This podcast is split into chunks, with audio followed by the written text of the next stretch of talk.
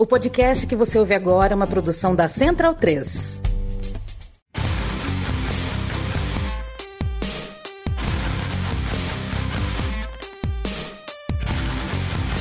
Começa agora o Xadrez Verbal. Bom crepúsculo, ouvintes da Central 3. Está começando mais uma edição do Xadrez Verbal, a sua revista semanal de política internacional em formato podcastal. Meu nome é Matias Pinto e, como sempre, estou ao lado dele, meu amigo e companheiro Felipe Nobre Figueiredo, o homem por trás do tabuleiro. Olá, meu caro Matias, olá a todos os nossos ouvintes, todo mundo que nos ouve, nos prestigia, nos divulga, nos tolera, nos ama, nos deseja, diz que nos odeia, mas não nos tira do ouvido. Chegando aqui mais uma edição do Xadrez Herbal, edição de número 349, né? E claro, né, 9 com 4 vai dar 13, 13 é o De número novo. do Zagalo, 13 mais 3 vai dar 16, que não é o número do Zagalo. É o número do antifascismo. O 16 é o antifascismo? A da primeira letra do alfabeto, F da sexta. Ah, essa eu não conhecia. É. Então tá aí. É o programa de número de 16 e, e a numerologia explicando tudo. Tá? Ah, chegando aqui mais uma edição do Xadrez Herbal. E ah, antes da gente começar, né, fazer um, um alerta para os nossos ouvintes, né, porque essa semana nós tivemos, felizmente, né, o transplante de coração do apresentador né, Fausto Silva, o popular Faustão, e com isso né, começou a circular né, um monte de, de teoria da conspiração, um monte de fake news né, sobre como é a lista de órgãos. Né, o termo fila ele dá a entender que é por ordem de chegada né, e, e não é assim que funciona. Ah, então, sugerir para os nossos ouvintes né, que vejam, por exemplo, ah, o fio de esclarecimentos do Ministério da Saúde nas redes sociais. Né? Tem vários produtores de conteúdo de divulgação científica que produziram conteúdo sobre isso. Né? No UOL, a Simone Machado né, ah, e a Fabiola Cidral realizaram ali uma reportagem entrevistando a Michele Fernanda Lucchesi, que ela tem 30 anos de idade, ela postou nas redes sociais né, que ela teve um transplante em menos de 24 horas. Enfim, é, no caso dela um transplante de fígado, que claro, é diferente de um transplante de coração, mas enfim. Então, assim, busque se informar, porque o Brasil é referência mundial em relação a transplante de órgãos. Tá? É, o Brasil, via o SUS, nesse caso, via o Sistema Público de Saúde. E, e não adianta fazer comparações. Ah, mas quando você está com gripe, você vai no hospital público. Gente, transplante de coração não é a mesma coisa que você está com gripe. Tá? Mas enfim, não vou entrar nessa seara também.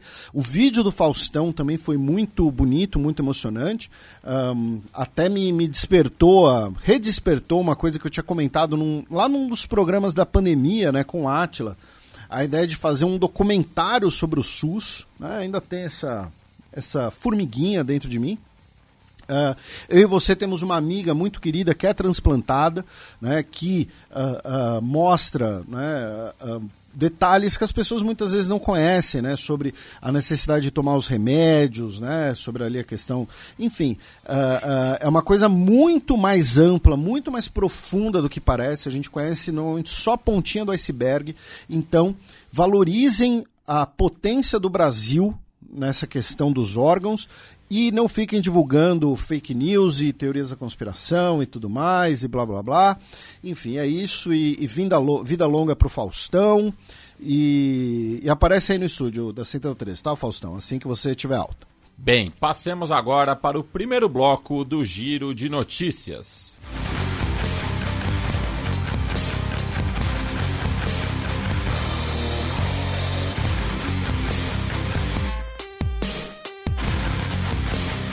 Giro de notícias.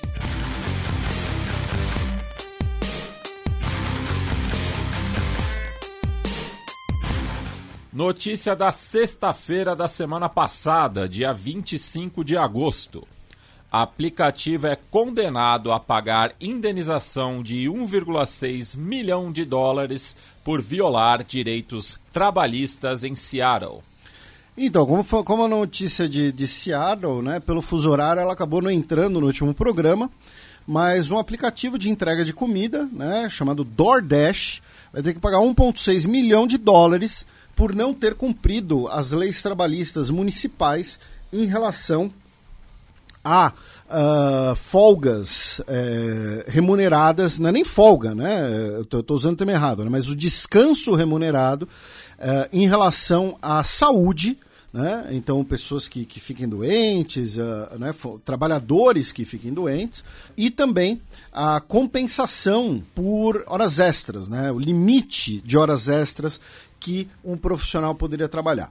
Então, por conta disso, é, a empresa vai ter que pagar 1,1 milhão de dólares para 26 mil funcionários, uma outra quantia de meio milhão de dólares para 648 funcionários, ah, esses que foram casos mais graves, e 8.500 dólares em multas para a cidade. Tá? Ah, muitos desses funcionários são, inclusive, né, entregadores. Tá? Ah, e esse é o tipo de notícia né, que é sempre interessante da gente repercutir, porque vira e mexe essas discussões também existem no Brasil. Né? Ah, o, o motorista de aplicativo, né, muitos deles que nos ouvem, inclusive, um abraço para todos vocês. Né? O motorista de aplicativo, ele, ele é funcionário da empresa, ele não é? Ele tem direito trabalhista, não tem? Quais que tem? O entregador né, do aplicativo, como é que é? Então, é o tipo de notícia que ah, dialoga muito com a situação brasileira. Passando por outras notícias internas nos Estados Unidos, meu caro Matias. No último dia 26, no último sábado, tivemos um ataque em Jacksonville que deixou ah, três homens negros mortos, tá? na qual o ah, terrorista, né, nesse caso, era um homem branco de 21 anos de idade que tirou a própria vida e deixou um manifesto anti-negros, tá? Ou seja, foi um, um ato racista. Também nos Estados Unidos, no último dia 30, tivemos o maior público registrado em um evento esportivo feminino, tá? Já que ah, o Memorial Stadium ficou lotado com 92.003 pessoas para ver o time de vôlei de Nebraska, que é cinco vezes campeão nacional, derrotar Omaha 3 a 0. Tá? No caso, o Nebraska Cornhuskers. É, lembrando que o, o Memorial Stadium, em sua capacidade máxima, é considerada a terceira maior cidade do estado de Nebraska. Só fica atrás de Omaha e Lincoln, justamente. E, e para quem não tiver entendido direito, né, procure as imagens, foi um jogo de vôlei no meio do gramado, né, É. em, em céu aberto. Tá? é- o, o estádio geralmente recebe partidas de futebol americano. Exatamente. Então, tipo, foi um jogo de vôlei. Lembrando que o maior público de um jogo de vôlei foi no Maracanã, né? Na, na década de 1980. E, e superou um recorde justamente que era do de 2014 de 91.585 pessoas. Então, aí o maior público de um evento esportivo feminino na história. Na Flórida, infelizmente, cerca de 300 mil casas continuam sem energia elétrica após a passagem do furacão Idália. Um abraço a todos os nossos ouvintes que estejam na Flórida. E, ah, finalmente, uma outra notícia ah, que aparentemente, né, no- muita gente levou como meme, né, tal, mas que é uma notícia que tem, tem, pode ter impacto muito grande. Ah, o que aconteceu? O líder republicano no Senado dos Estados Unidos, o Mitch McConnell, ele, semana passada, ele ficou ali cerca de 30 segundos né, paralisado durante uma entrevista coletiva.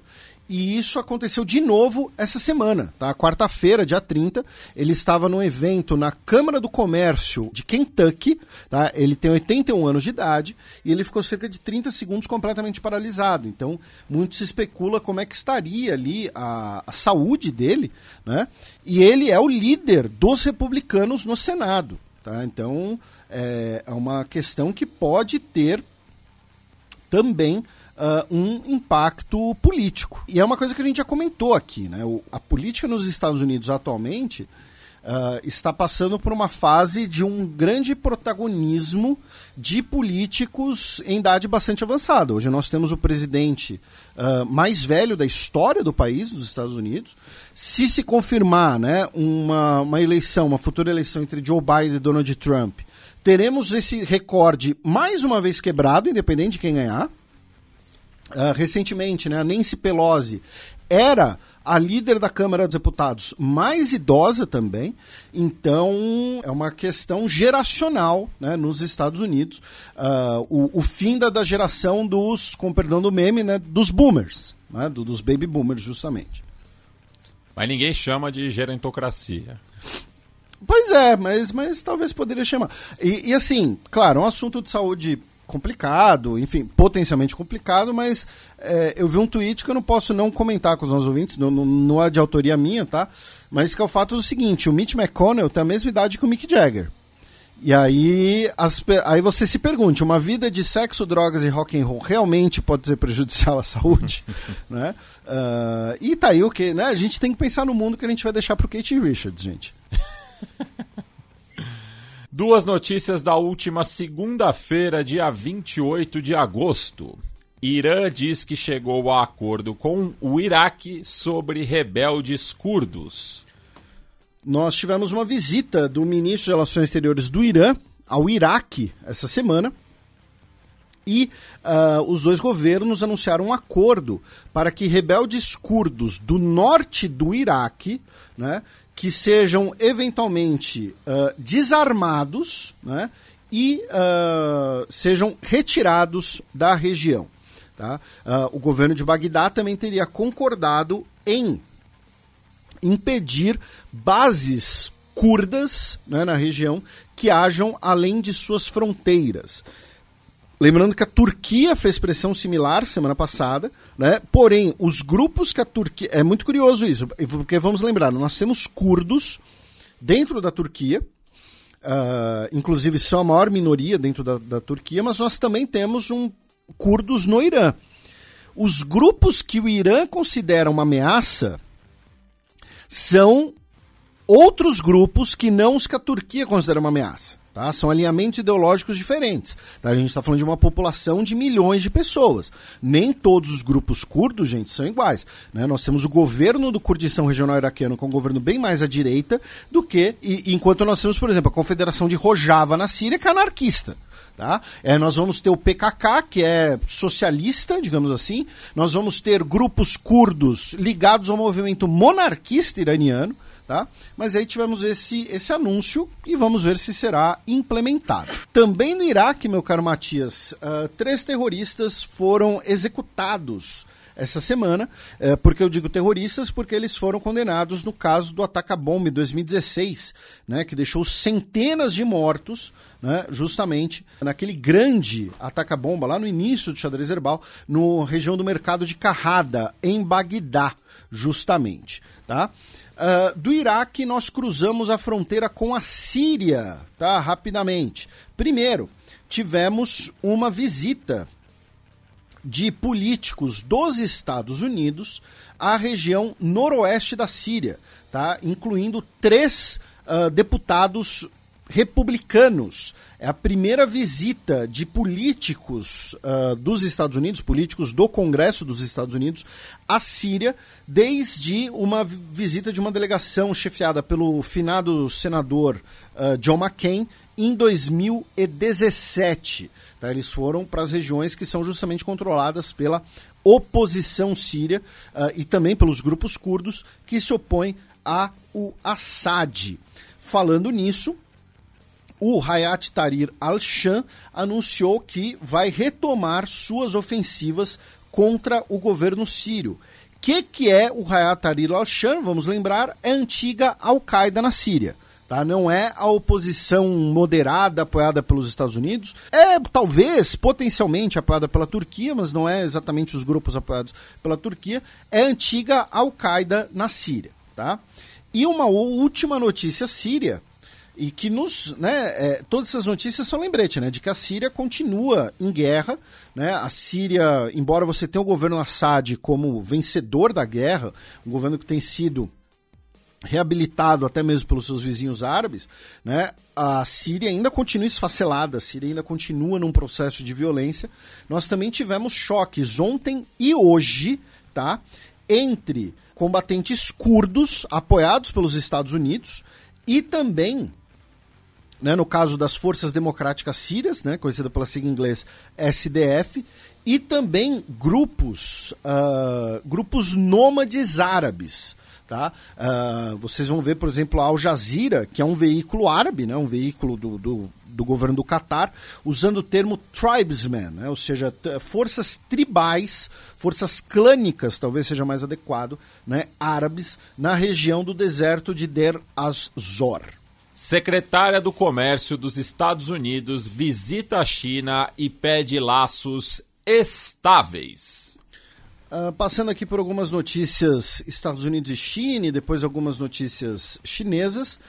A Gina Raimondo visitou a China, né? ela que é a secretária de Comércio dos Estados Unidos, uh, nas vésperas aí do G20, né? daqui a pouco teremos uh, a cúpula do G20 na Índia, a gente vai falar até mais um pouquinho daqui para frente. Um, e é, como parte né, dessa visita, pediu por laços estáveis entre os dois países, né? embora a política de decoupling continue. E aqui é bom fazer um breve comentário, né? um comentário não muito extenso, até porque a gente está no, no, no, giro de notícias.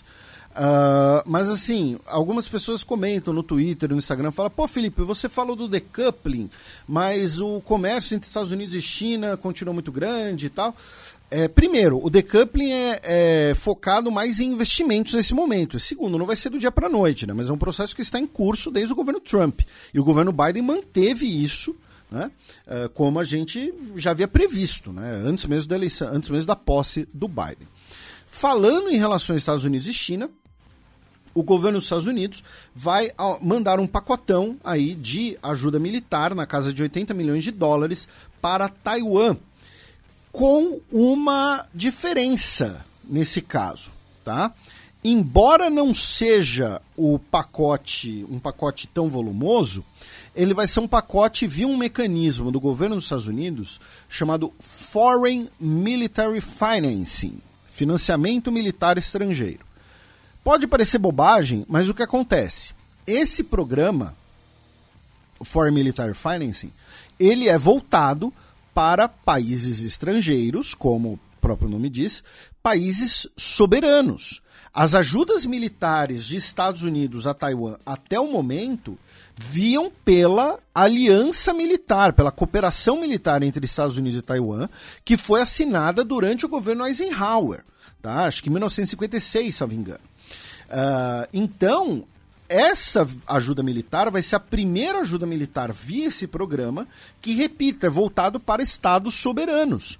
Coisa, os Estados Unidos não reconhecem Taiwan como um estado soberano. E, obviamente, a China protestou até por esse novo enquadramento. Também em relação a Taiwan, né, aproveitando, a gente vai falar mais disso né, mais para frente, em janeiro de 2024, nós teremos eleições presidenciais na ilha e as candidaturas agora estão se definindo. E nós temos, uh, pela primeira vez, tá? Uh, foi tema até de, de uma coluna minha recentemente na Gazeta.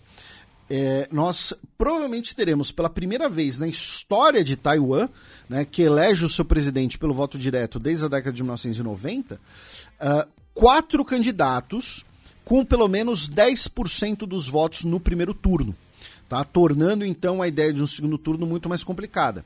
É, um, um jogo político mais intrucado.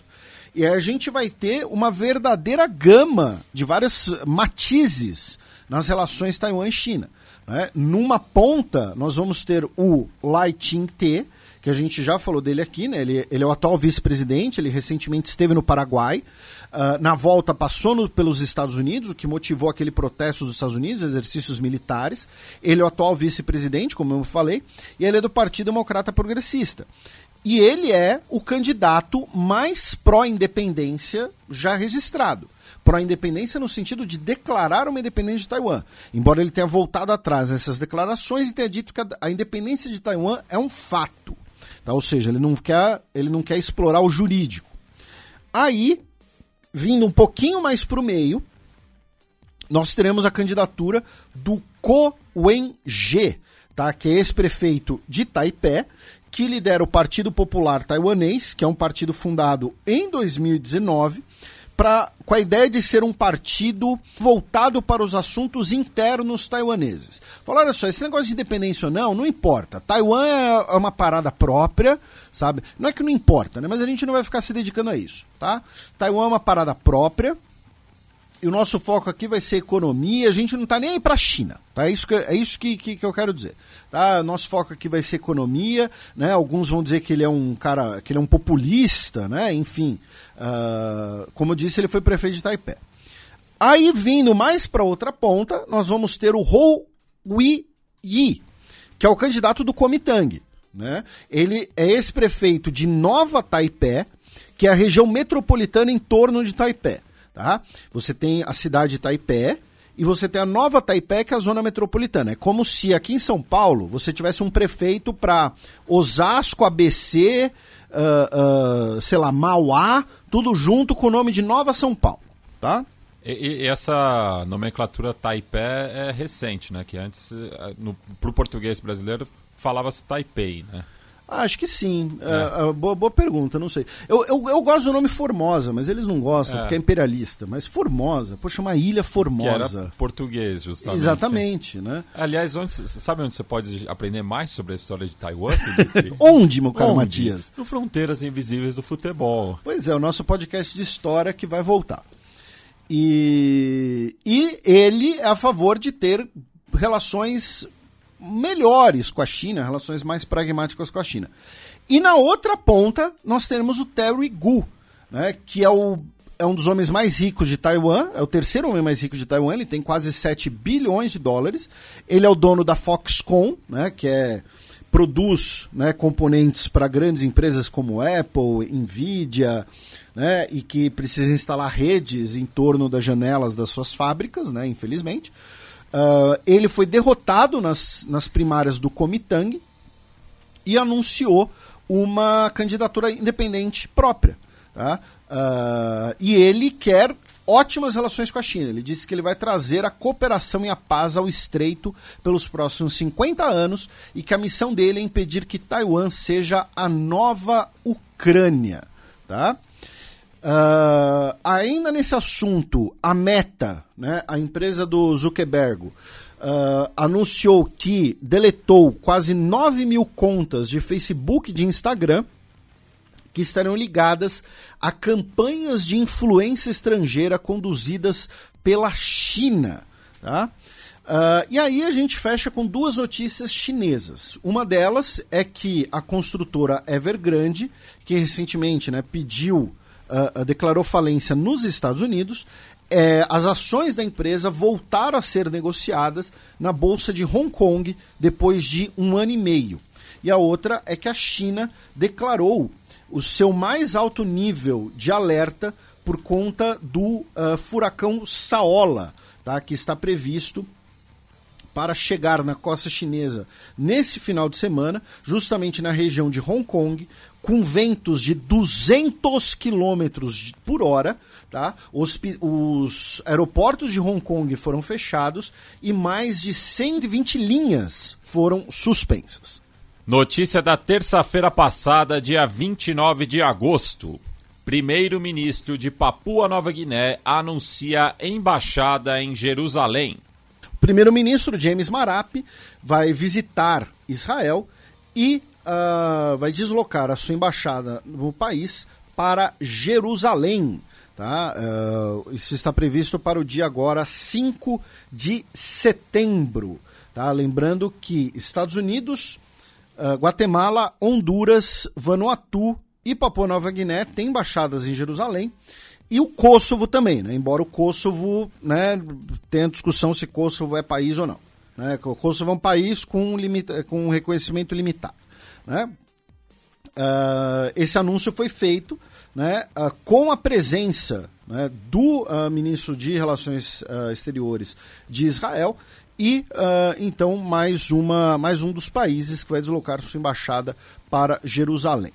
Girando ali pela Oceania, na Indonésia, o governo anunciou a prisão de 83 cidadãos chineses por conta de um eles fazerem parte de uma quadrilha que uh, uma quadrilha de golpes românticos online, tá? Eles basicamente uh, davam golpe em centenas de cidadãos chineses, se passando por mulheres indonésias, tá? Uh, então, ah, não, eu sou indonésia, tal, vamos casar, vamos ser legal, tal.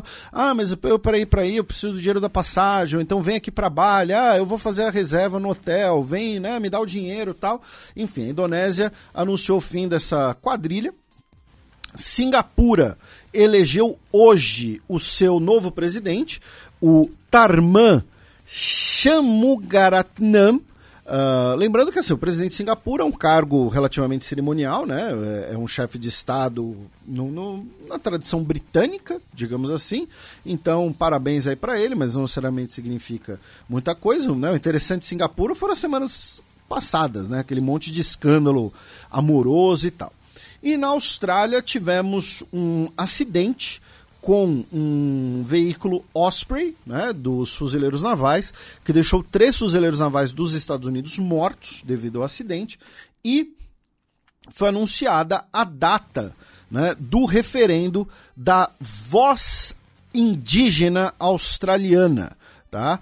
É, o referendo será no dia 14 de outubro Tá? E a proposta é para alterar a Constituição, para reconhecer os povos originários né, aborígenes da Austrália e das ilhas do Estreito de Torres, né, para eles terem uh, o seu terem representação né, no parlamento e no governo executivo em questões que uh, estejam conectadas a essas populações.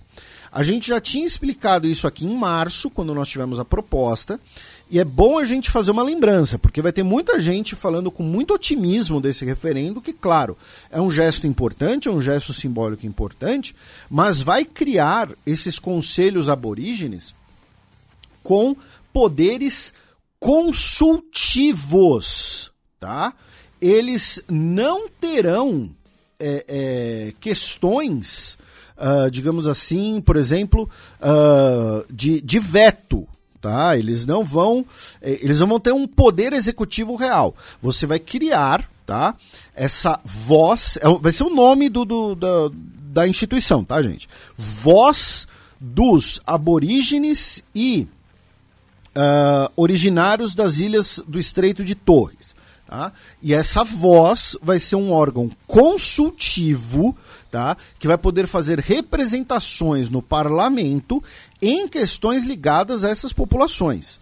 Então também não, não, é para ir com muito otimismo também, tá? Vai ser algo bem limitado. Passemos agora para a coluna aberta, na qual eu e Felipe seguimos repercutindo a invasão russa à Ucrânia.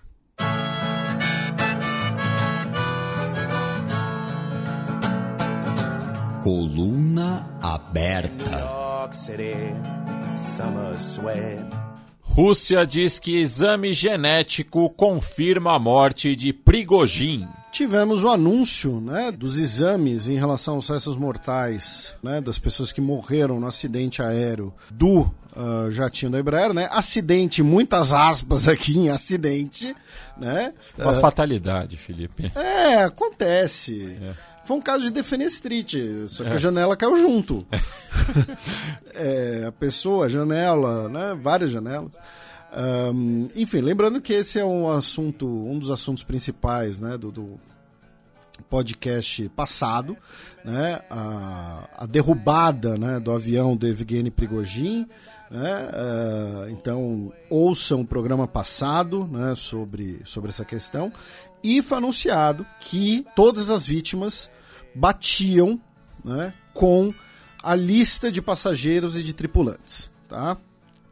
Uh, ou seja, Evgeny Prigogine e o Dmitry Utkin né, estavam no avião né, e faleceram. Tá? Eles que eram os dois principais nomes do grupo Wagner. Então tivemos esse anúncio e, claro, né, uh, quem, quem não quiser acreditar não vai acreditar quem quiser. Um ceticismo saudável é sempre bom, né? Mas a gente também não pode, sempre tem que ter cuidado para não desabar naquelas teorias da conspiração muito louca que diz que o Osama Bin Laden está nas Bahamas, né? Por exemplo. Mas, uh, né? E, e, assim, o fato de, ah, não, não, não teve foto do, do corpo, não teve foto dos restos mortais, nem naqueles grupos escabrosos do Telegram, né? Que mostra vídeos absurdamente, né, absurdos da guerra da Ucrânia e tal convenhamos, né? A justificativa de que os restos mortais não eram visualmente identificados faz algum sentido se você pensar né, a queda do avião e a explosão né, do avião ao bater no solo. Só que tem uma outra questão interessante nisso tudo aí, tá, meu caro Matias? Que foi o seguinte: essa semana, tá, o governo russo notificou o CENIPA, CENIPA, aqui no Brasil, tá? Né, o Centro de, de Pesquisa e Prevenção né, de Acidentes Aéreos, que o acidente não será, né, o acidente, muitas aspas, né, um, muitas aspas, não será uh, investigado de acordo com as regras internacionais no momento. Né? Ou seja, isso significa que nem a Força Aérea Brasileira e nem a Embraer participarão das investigações, como seria o caso pelo direito internacional, né? A gente comentou isso na semana passada, né? E aí, o chefe do CENIPA, o brigadeiro Marcelo Moreno, disse a Reuters que o Brasil né, entende a posição russa porque o voo de Moscou a São Petersburgo era um voo doméstico que não está sujeito às regras do anexo 13 que são as regras internacionais da Organização Internacional uh, de Aviação Civil das Nações Unidas, a ICAO.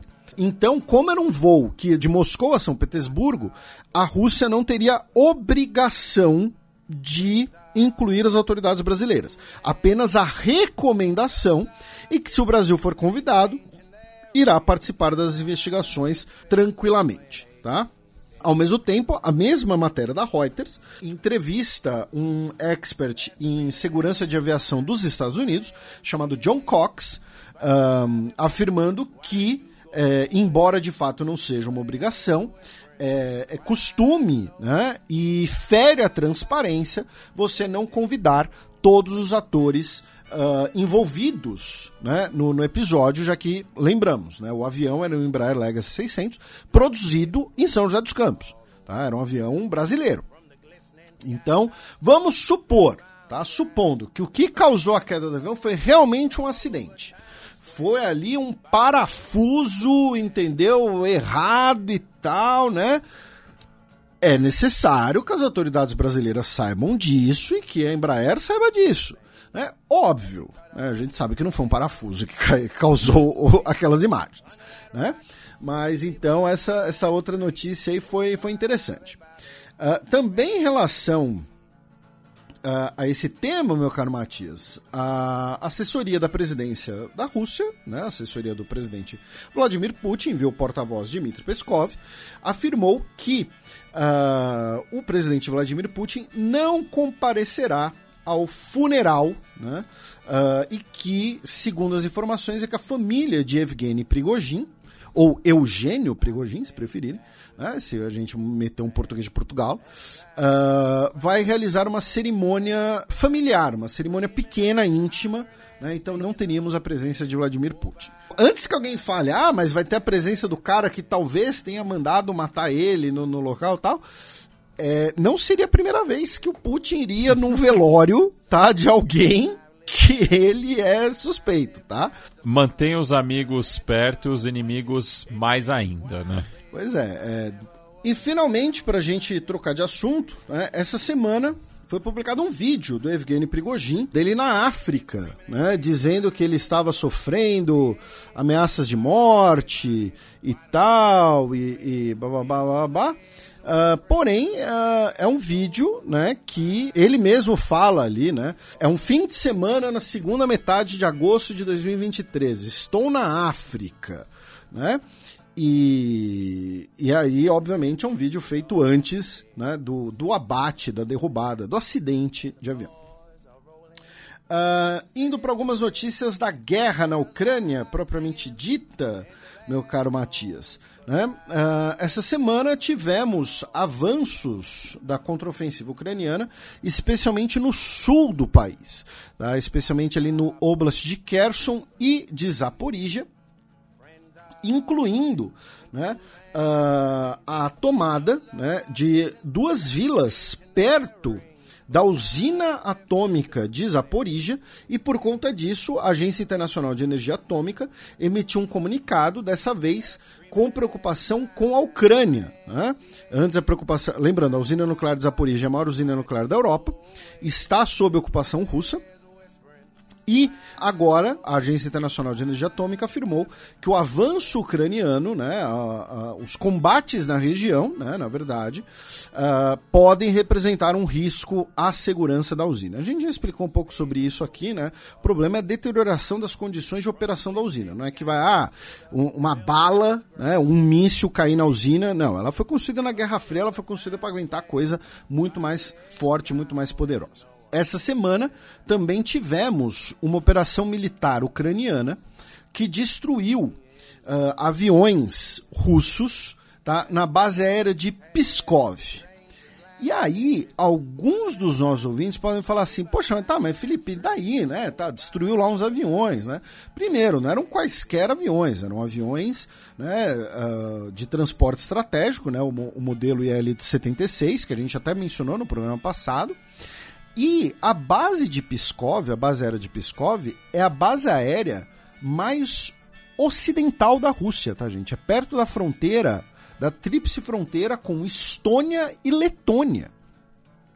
A gente está falando de bem longe da Ucrânia. E aí nós tivemos aviões uh, destruídos, tivemos a, a base aérea atacada por esses drones, e não foram drones lançados da Ucrânia. Essa é a grande questão. Tá? Não, não teria sequer autonomia para isso. Então o fato é: grupos ucranianos ou pró-Ucrânia estão operando dentro da Rússia. Tá? Isso não é uma notícia irrelevante, não. Tá? Isso é uma notícia bastante interessante, bastante importante, mais do que a destruição dos aviões cargueiros. Nós temos forças pró-Ucrânia operando de dentro da Rússia. Tá? Isso é interessantíssimo né, pensando na lógica da guerra. Uh, a Rússia anunciou que destruiu quatro embarcações que estavam transportando tropas especiais uh, ucranianas perto da Crimeia. A Ucrânia, por sua vez, anunciou que seis dos seus militares morreram em um incidente envolvendo dois dos seus helicópteros de transporte M8. Eles teriam se chocado no ar perto da cidade de Bakhmut. Tá? Saindo da guerra propriamente dita, meu caro Matias, nós vamos agora para três notícias econômicas tá, da guerra. Primeira delas é que foi anunciado que Recep Erdogan, o Erdogan, o presidente barra sultão da Turquia, nessa segunda-feira agora, dia 4 de setembro, irá a Sochi se encontrar com Vladimir Putin e conversar sobre a retomada do acordo de grãos. A segunda notícia é que uma ONG, Global Witness, denunciou, usando dados de consumo de gás na União Europeia, que apesar do discurso né, de, de sanções contra a Rússia, apesar do discurso de diminuir a dependência energética em relação à Rússia, tá? É, a União Europeia continuou importando gás da Rússia, porém agora estão importando gás natural liquefeito em vez dos ga do gás pelo gasoduto. Tá? Nesse caso, quem lidera esse crescimento é a Espanha. Tá? A Espanha se tornou o segundo maior comprador do mundo de gás natural liquefeito russo. Então você fecha o gasoduto, porque você fala: ah, não, não vamos comprar o gás da Rússia. Mas aí você compra via os outros países que não eram conectados ao gasoduto o gás natural liquefeito, muitas vezes né, passando por uh, outros, outros terminais, outros clientes. Embora é importante mencionar que na quantia geral, tá? No total de gás, você teve uma diminuição bastante grande, tá? Hoje, a União Europeia importa cerca de 10% do que importava de gás da Rússia antes. Só que agora a questão é: esse gás agora é gás natural liquefeito, não vem pelos gasodutos, ele é mais caro e essa modalidade teve um aumento. E como mencionei, vem pela Espanha e também pela Bélgica, que são países que não eram conectados aos principais gasodutos, né, que ligavam especialmente a Alemanha à Rússia, né, passando passam, né, pela, passam porque a infraestrutura ainda existe, né, por países como a Ucrânia e os Bálticos, né? Vamos, né? Vamos lembrar, né? O Nord Stream era pelo Báltico. E a terceira notícia em relação à guerra e economia é que a Índia pediu aos Estados Unidos para descongelar 26 milhões de dólares que pertencem a duas empresas indianas de diamantes que foram sancionadas né, por terem mantido laços né, com a Rússia nesse período. E aí, para a gente fechar essa primeira parte, nós vamos para outras notícias ligadas à guerra. Começando pelo fato de que a Polícia Federal Russa prendeu e acusou formalmente um ex-funcionário de um consulado dos Estados Unidos, chamado Robert Shonov, um cidadão russo, de ter passado informações uh, sobre a mobilização russa para diplomatas dos Estados Unidos. A segunda notícia é que a Polônia prendeu 22 pessoas como parte de uma investigação tá, de uh, hackers, né, foi Hackerman, tá, uh, que teriam usado sinais de rádio para é, manipular, né, para manipular, né, para interferir no uh, sistema ferroviário polonês. Seriam hackers pró-Rússia. Né?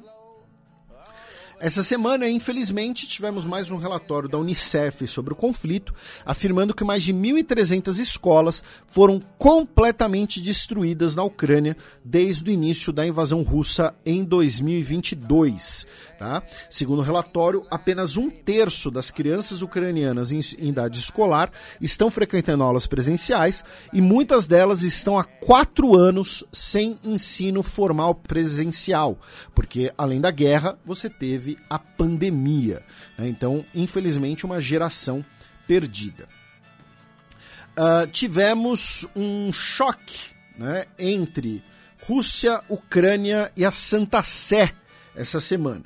Tá? Por quê? Porque na última sexta-feira, dia 25, né, uh, o Papa Francisco uh, estava falando perante a jovens católicos russos em São Petersburgo. Tá? E ele falou que uh, esses jovens uh, católicos russos, tá, para eles não esquecerem sua herança, que eles são herdeiros da grande Rússia dos santos, dos reis, de Pedro Grande, de Catarina II, o Império Russo culto com tanta cultura e humanidade. Né? Vocês são herdeiros da grande mãe Rússia. É, lembrando que o, o número de outros cristãos na Rússia é inferior a 7%. É, você diz outros, né? É, porque tem a, a, maioria é ortodoxa. É, é, da igreja russa ortodoxa. Né? Exatamente. Né? E lembrando que você tem muitos santos russos também são reconhecidos na igreja católica. Né? Você tem aquela questão da, da Rússia ser consagrada né, ao coração de Maria, né, dentro da Igreja Católica, enfim, até como parte ali do, do da, da, da, disputa entre as duas igrejas e depois uh, né, uh, políticas uh, né, das tensões com o regime soviético e a Igreja Católica. e, obviamente, essas declarações pegaram muito mal né, com o governo ucraniano, afirmando que o Papa Francisco está fazendo propaganda imperialista né, de laços espirituais de Grande Mãe Rússia, que é o discurso que o Kremlin usa para justificar a morte de milhares de ucranianos. E, e só um parênteses aqui que eu achei uma curiosidade interessante, que somados né, o, o a porcentagem de ateus não declarados e pessoas que não seguem uma religião particular, mas acreditam em algo, dá quase 50% da população russa. É, é uma herança É um soviética. né? legado da, da, da União Soviética, justamente. E finalmente, ah, o governo dos Estados Unidos, via o porta-voz de segurança da Casa Branca, John Kirby, disse que os Estados Unidos está preocupado sobre as potenciais vendas de armas entre a Coreia do Norte e a Rússia. E ele falou assim: é, pedimos à República Popular Democrática da Coreia, né, a Coreia do Norte, para ah, cessar as suas negociações de armas com a Rússia e ah, seguir os comprometimentos públicos que, o que Pyongyang fez para não fornecer ou vender armas à Rússia. Né? Ah, e aí eu pergunto para o governo dos Estados Unidos: se eles fizerem isso, vocês vão fazer o quê? Porque aí é um ótimo exemplo da, da questão de que se você não mantém laços, ou se é, você depois você não tem nenhuma maneira de exercer pressão, de negociar.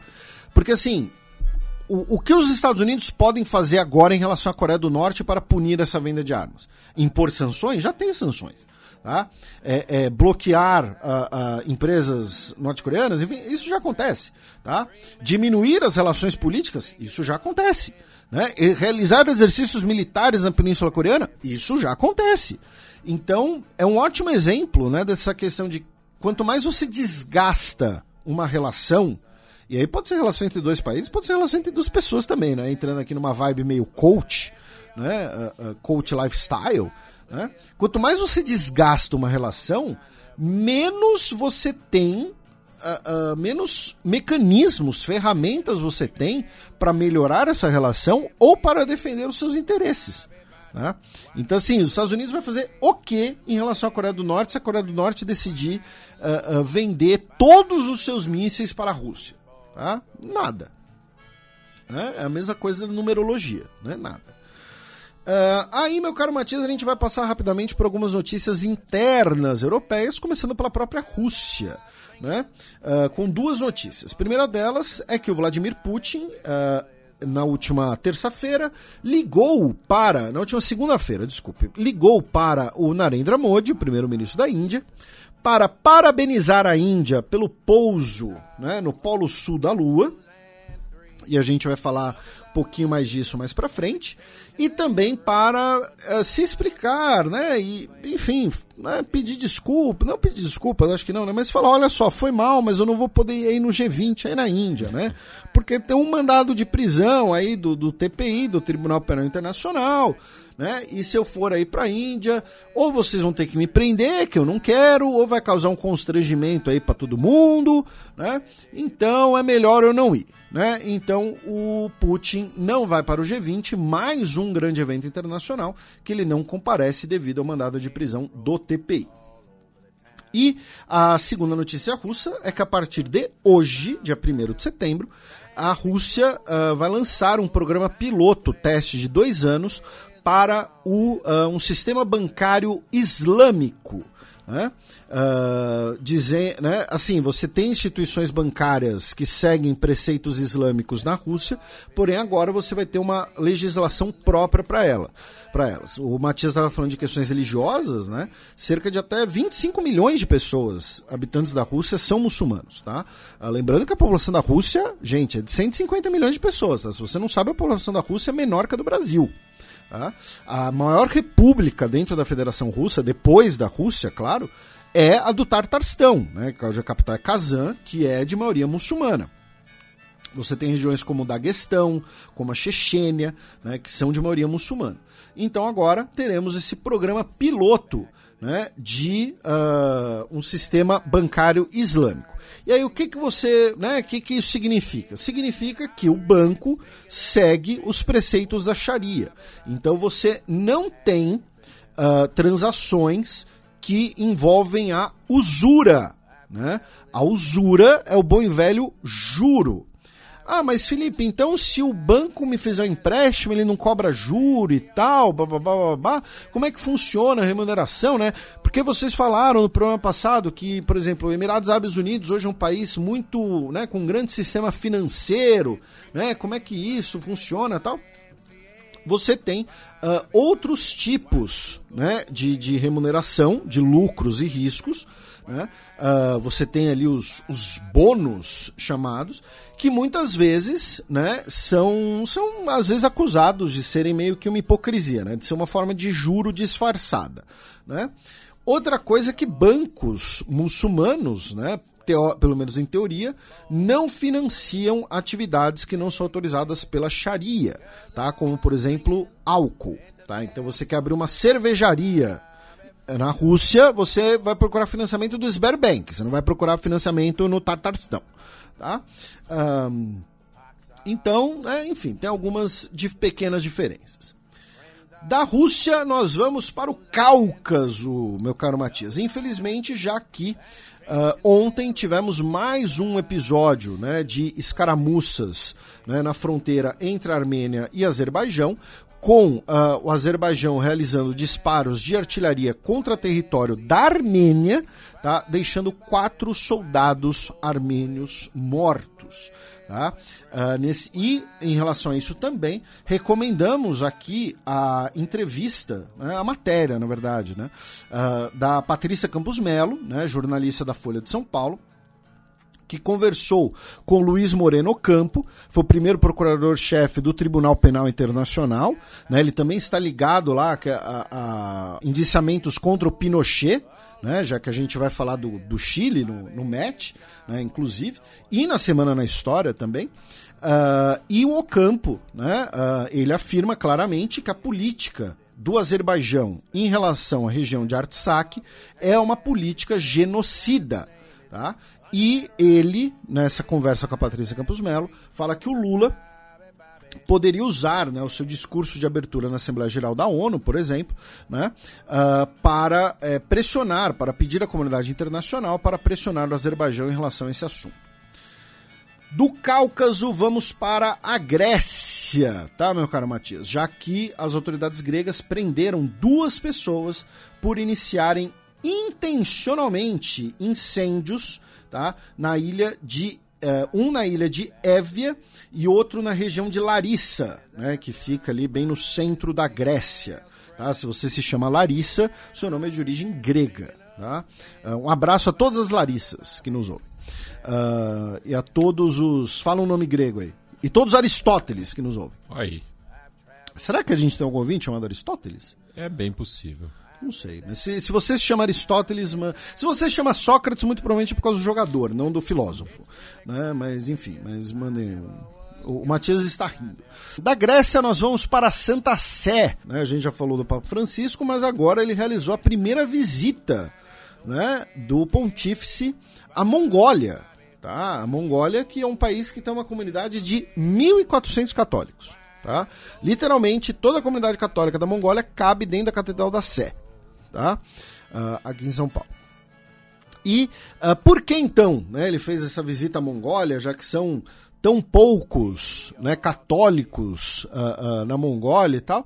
Porque assim, a Mongólia é um país né, essencial, né, histórico ali, inclusive, no século XX, né, no século XIX século XX, nas relações entre China e Rússia, desde a China imperial com a Rússia imperial até o período também soviético, né, e uh, a partir dessa visita, muito provavelmente, ele também está conversando com autoridades chinesas, porque vamos lembrar, né, hoje nós temos uma nova questão das investiduras né, uh, em relação à Igreja Católica e o governo chinês. Agora, o que uh, eu achei curioso, meu caro Matias, tá, é que ele né, pousou ali na Mongólia ali com seu um avião com que é de uma operadora italiana, né, com as cores da Itália. Por que o pa... se tem o Papa móvel, por que não tem o Aeropapa?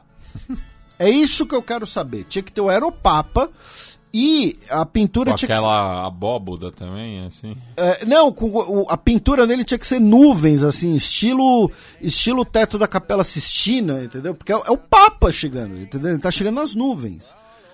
É uma mistura de Michelangelo com nuvem voadora do Goku. É, enfim, eu não sei porque eu falo essas coisas, meu cérebro tem problema. Um, da Santa Sé, vamos passar rapidamente pela Itália, já que o primeiro damo da Itália, né, o esposo da primeira-ministra Giorgia Meloni, o André Gianbruno, ele estava num programa de TV e ele estava comentando um episódio de violência sexual que está tendo uma repercussão muito grande na Itália, que ocorreu em Palermo, e ele usou aquela desculpa, né, dizendo que Uh... Culpabilizou a vítima. Exatamente, dizendo é. que né, a mulher que bebe e tal, ela corre mais perigos, corre mais riscos. É, pois é, né, enfim. Aí da Itália vamos para a França, tá, meu caro Matias? Já que o governo francês proibiu, tá, uh, duas vestimentas nas suas escolas públicas, tá? Uma delas é a baia, tá? Que é uma espécie de, de vestido, né? Um vestido largo, solto, muito utilizado por mulheres muçulmanas, e a camis, tá? que aparentemente é um falso cognato, tá? Não, não sei se tem, aparentemente não tem relação com a palavra português, em português camisa, né? Mas que é uma... Mas se escreve C A M I S. É com Q. Ah, com Q. Q A M S. Porque a pronúncia lembra também o, o autor argelino. É, pode ser, é. é. E, e, que é muito utilizada por homens do norte da África, justamente. É, né? é uma espécie de, de túnica. Né? Uh, e o que acontece? Né? Não é a primeira vez que nós temos a França, né, em nome das políticas laicas e seculares, proibindo um tipo de vestimenta nas suas escolas. A questão, né, e aí, uh, novamente, nós temos aqui uma cooperação né, da nossa uh, querida Letícia Hertel, né, que uh, também estudou esse assunto, também comentou esse assunto nas suas redes sociais, que é o seguinte: e primeiro uma coisa que a gente já comentou aqui no programa lá em 2015, gente, tá? Quando teve a proibição do burkini. O... E que a gente deu o exemplo da, das freiras na, na praia. Exatamente, né? Mas, é, é, mas nesse caso específico, assim, o quanto você pode atribuir de religião a uma peça de roupa? Porque a gente está falando de roupas, nesse caso, de vestimentas, para o corpo. Não é nem a questão, ah, não, o, o hijab, né, ele cobre o cabelo, é para cobrir o cabelo, é um preceito religioso. A unicab é um preceito religioso. Né? Aí você vai ter a burca. A burca. Lembrando que a burca originalmente ela não é muçulmana, a burca originalmente é pastum. Né? A gente sempre lembra isso aqui, né? Tem essa interpretação. Muitas pessoas interpretam o Talibã apenas à luz do Islã e esquecem das questões locais pastum. Mas enfim. O fato é, muitas mulheres e homens franceses que são de origem magrebina usam essas roupas sem uma conotação religiosa. É por conta do clima. Uma, um clima, uma questão cultural. É, é. A, a, roupa que, que eu usava desde pequeno, porque meu pai usava, porque meu pai veio da Argélia, meu avô veio da Argélia, entendeu? Ah, ah, essa população, a maioria dela vai ser muçulmana, tudo bem, mas a roupa não tem uma conotação religiosa específica. Até porque, assim, a, a imposição de modéstia aos homens muçulmanos ela é impossível de não ser cumprida numa escola pública, porque o homem muçulmano, né, ele tem que cobrir tudo que vai do umbigo ao joelho. Então a única maneira de um homem muçulmano não cumprir sua modéstia no, no, na escola pública é ele estar nu ou vai no máximo com shorts muito curto. Tá? O homem muçulmano, por exemplo, ele pode mostrar os braços, ele pode usar uma regata. Tá? É, então, assim, um, um, rapaz muçulmano ou um rapaz de origem árabe que não seja muçulmano, lembrando, tem magrebinos cristãos, tá? Vamos lembrar disso também, né? Uh, o, o, ele pode usar uma camisa por uma questão cultural, não necessariamente uma questão religiosa, né? Então, uh, e aí é um grande problema né, do, da interpretação de secularidade da França e aqui vamos lembrar, né? Tanto eu quanto o Matias não somos a favor de um Estado confessional. Né? Estado secular, Estado laico é muito legal, é muito bom, adoramos viver em um, tá? E é laico, não é laico cristão, tá? O deputado é. Né, feliz. Mas é, o quanto nessa ideia de ah, temos que preservar a laicidade, ou temos que impedir uma discriminação, não ocorre uma discriminação indireta, que pois é o termo é, ou, que, a, Letícia Herta usou. Ou, ou in, própria intolerância, né? É, religiosa, porque assim, o ato de se vestir diz relação ao indivíduo. Não, não é que ele vá fazer proselitismo religioso a partir da sua vestimenta. Isso. É, fa fazendo uma comparação, né? Algumas mulheres de algumas comunidades evangélicas brasileiras têm que usar saias longas. Não podem cortar o cabelo. Não podem cortar o cabelo. Você vai proibir uma aluna de escola pública de usar uma saia longa? A, a saia é um objeto religioso por si?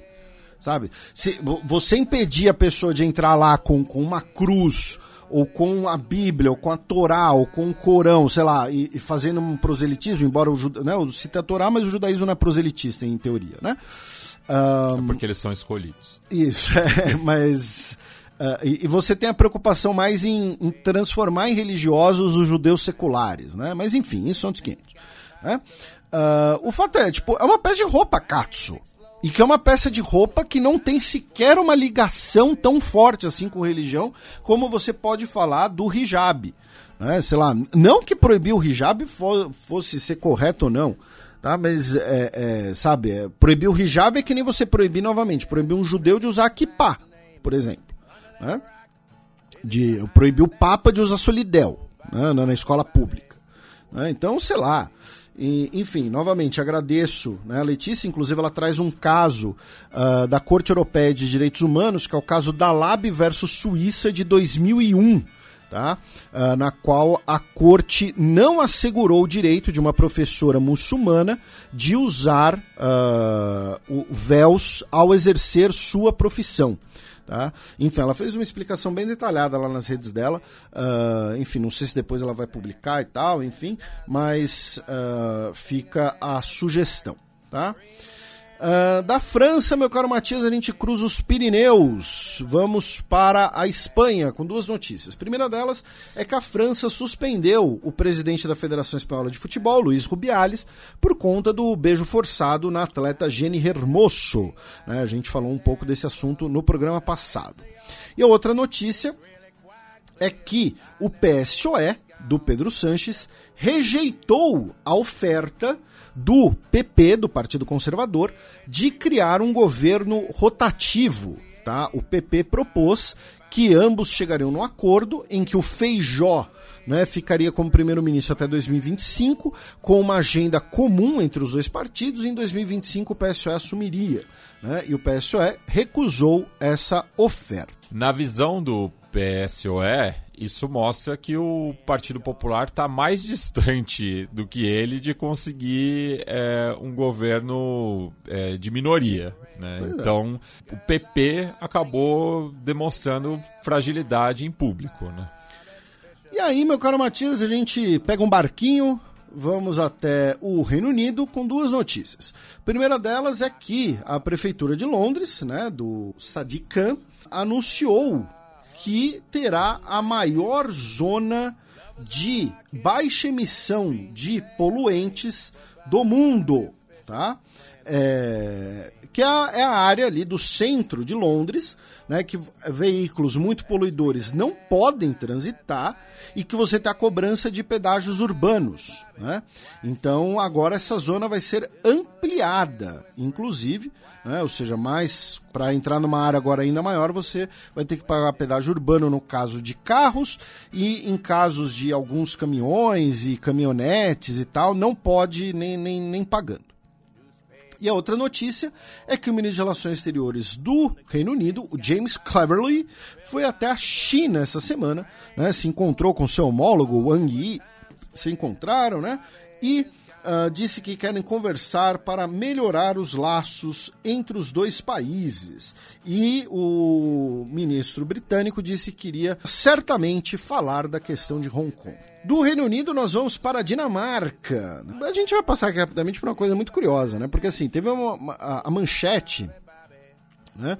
Que assim, Lego sofre maior queda no lucro em quase duas décadas.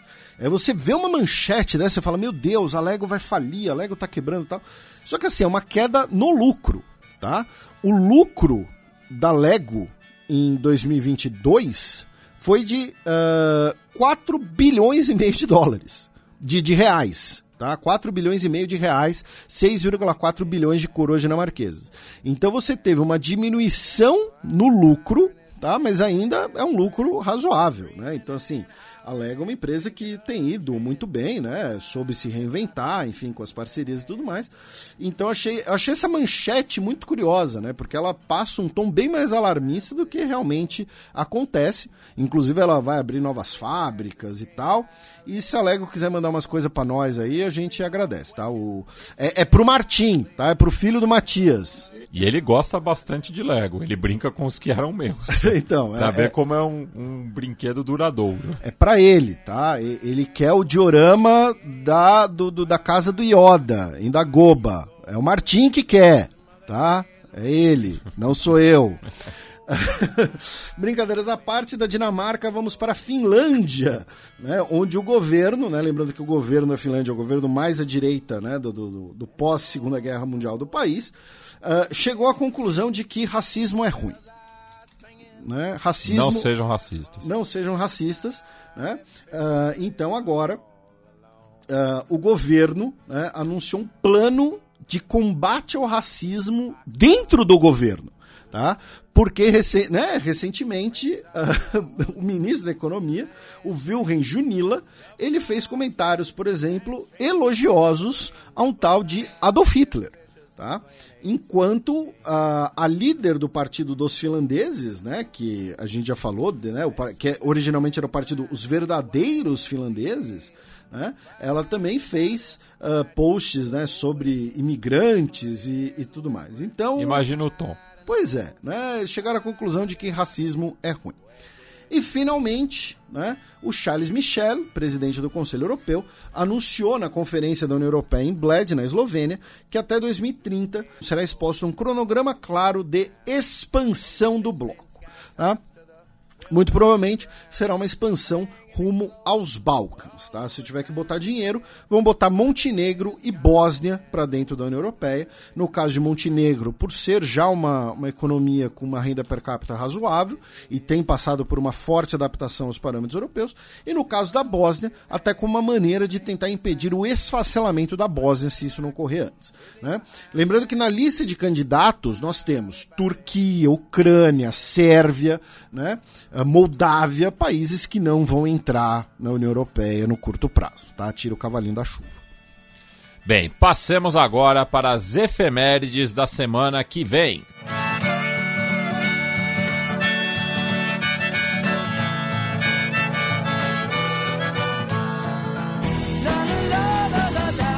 A semana na história.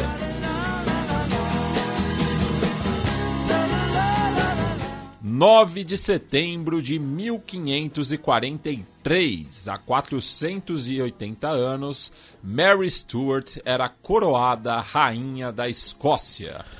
A Mary, né, Mary Queen of the Scots, né, Maria, Mariazinha, foi a rainha da Escócia, né, uh, uh, oficialmente ali, né, de 42 a 67, 1542 a 1567. Ela também foi rainha consorte da França, e aí você tem a parte da dinastia católica, né, que vai reivindicar o trono escocês, o trono britânico depois, né? Você tem a Revolução Jacobita, e ela é muito conhecida, né, pelas suas relações ali com sua prima, né, a rainha Elizabeth I na Inglaterra. Um, elas, salvo engano, se encontraram, né, pessoalmente, acho que juntas, acho que só duas vezes, né, elas não tinham, mas elas têm as comunicações por cartas e tal, e principalmente, né, a rainha Elizabeth manda decapitar a Mary Stuart, acusando ela de querer tramar para usurpar o trono britânico, mas muito provavelmente não tinha uma trama, ela apenas temia a, a reivindicação da Mary Stuart e o, o, o fato dela ser a legítima rainha perante os católicos. É, essa né? efeméride é de perder a cabeça. então tá aí, 480 anos. Ela que foi coroada é bastante velha. Ela tinha nove meses quando ela foi coroada. Né? Então tá aí. É meritocracia, velho. É meritocracia. Ela foi um bebê que mereceu ser rainha da Escócia. É meritocracia. É meritocracia ser rainha da Escócia? 9 de setembro, só que de 1888, ou seja, 135 anos atrás, o Chile tomava Rapa Nui. Você falou Rapa Nui, mas para os chilenos era Ilha de Páscoa ainda na época, né? Mas o Matias, Matias foi, foi, foi per, perspicaz. Né? É quando a marinha chilena ocupa né, a Ilha de Páscoa, uh, que servia ali especialmente como entreposto, né, um posto de parada no meio ali do. Per, né, não, não no meio, né, mas no Pacífico, uh, para viagens entre o Chile e a, a Ásia Oriental. Uh, também havia ali exploração, né, possível exploração de guano. Uh, a Ilha de Páscoa, a Ilha de Rapanui, que faz parte do Chile até hoje. É, né? Lembrando que foi o guano o principal combustível da Guerra do Pacífico. Olha só, é. ele, ele fertilizou as hostilidades. É. e, e a Ilha de Páscoa, que era inicialmente, né, ela foi reivindicada pelos espanhóis, por isso ela tinha esse nome até, né, por ter sido descoberta perto da Páscoa, mas que depois ela, você, você tinha uma presença apenas ali de... Uh, uh, era um empresário anglo-britânico, anglo-americano, alguma coisa assim, Uh, e tem um nerdologia sobre a história da, da Ilha de Páscoa para quem se interessar. Inclusive os Moais, né, foram construídos pela população original, né, é, da ilha e que depois foram substituídos pelos é, por populações maores, né? Isso, é, você tem a, você tem a chegada do, do, dos maores, você tem algumas hipóteses, aí você tem aquela coisa do do, a cerimônia do homem-pássaro, né? De, de, pegar o ovo mais alto e tal. E lembrando que uh, até pouco tempo atrás você tinha dois moais no Chile continental, mas que foram devolvidos à Ilha de Páscoa, porque eles são considerados sagrados. Hoje só tem um moai que não está na Ilha de Páscoa, que está onde? Aonde? No Museu Britânico. aliás, o Mohamed Salah correu sério risco, né, essa semana. é, ele foi visitar o Museu Britânico com o risco de, de, ficar lá. E tirou várias fotos é, de tesouros é, que foram roubados do seu país. 7 de setembro de 1923, na próxima quinta-feira, completam-se 100 anos da fundação da Interpol a Organização Internacional de Polícia Criminal, né? a organização que facilita, né, articula a cooperação policial né, pelo mundo. Né? Então todo mundo conhece a Interpol por causa do, do ou dos, dos telejornais ou dos filmes. Né? O criminoso fugiu pelas fronteiras, notifique a Interpol. Né? E aí algumas pessoas acham que a Interpol né, é tipo uma SWAT própria. Né? Não, é uma cooperação né, entre as polícias tá? de basicamente praticamente todos os países do mundo. Né? Um, e ela é sediada, né? a sede dela fica na França, em Lyon, e é possível que a gente tenha aqui alguma coisa interessante, alguma coisa legal sobre esse centenário da, da Interpol. Eu, eu até fui colar aqui, Felipe, são 195 países membros da Interpol. Pois é, eu, eu, eu sei que a Coreia do Norte não é. É isso que eu sei. É um dos poucos países que eu sei que, que não é.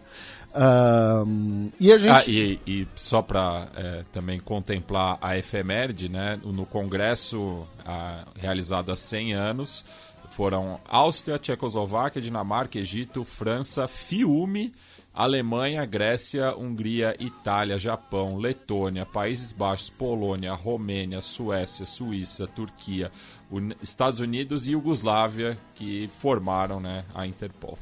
Ou seja, podia cometer crimes em outros lugares. Estava liberado o crime. Mas, como eu disse, talvez a gente tenha algo especial aqui, aproveitando que uma querida amiga nossa né, uh, está lá e, enfim, vamos, vamos ver. Depende da autorização da chefia.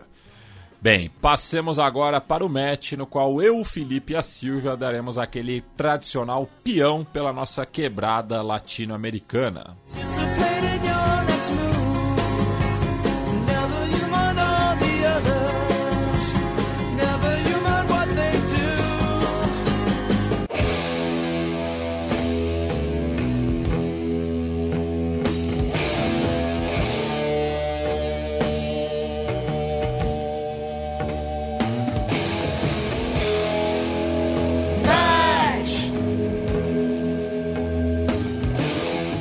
Frente Ampla de Oposição no México escolhe senadora como candidata presidencial.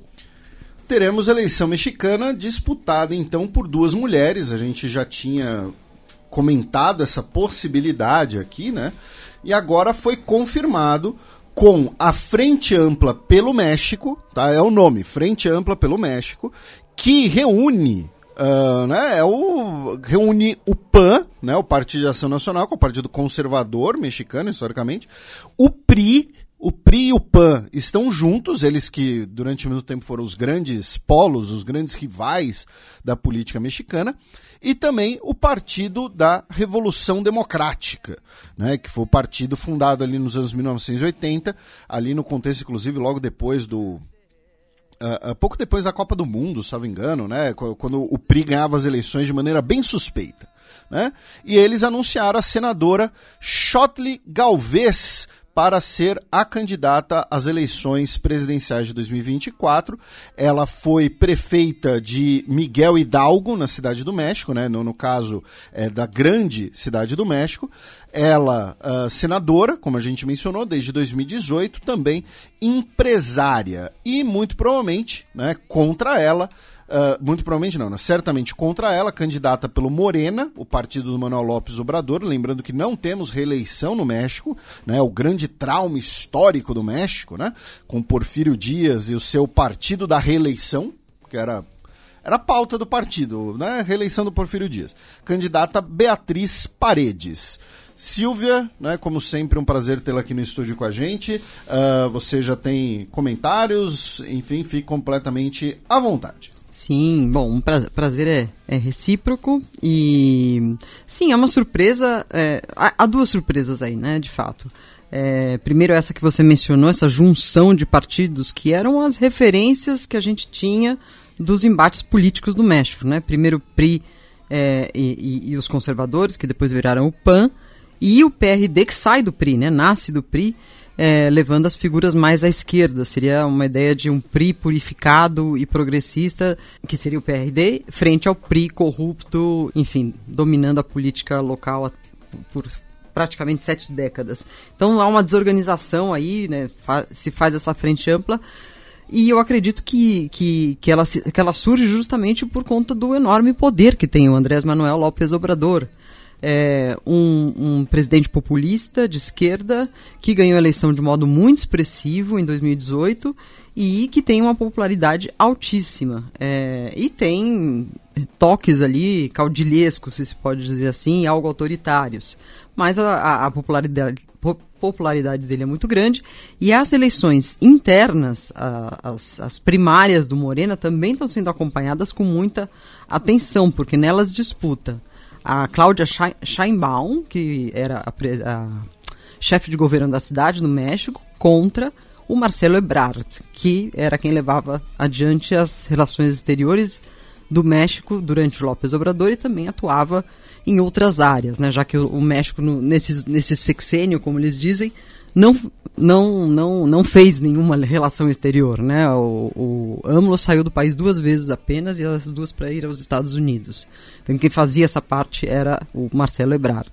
Eu acho que ainda é cedo para apontar tendência, se vão ser duas mulheres, enfim, se o Ebrard passar na frente da Scheinbaum, é, enfim, é, vai, vai ser daqui até é, junho, julho do ano que vem, é, muita coisa vai, vai acontecer. É, fazendo uma errata, eu mencionei a Beatriz Paredes. A Beatriz Paredes foi a que perdeu as primárias da Frente Ampla para Galvez, tá? Então peço desculpas aqui pela cãibra mental logo, logo de cara, cãibra cerebral. Lembrando que o cérebro é um músculo, por isso ele pode ter cãibras. e, e o nome dela é de origem nahuatl, né? Eu imagino que sim, por isso que muito provavelmente que a minha pronúncia estava péssima.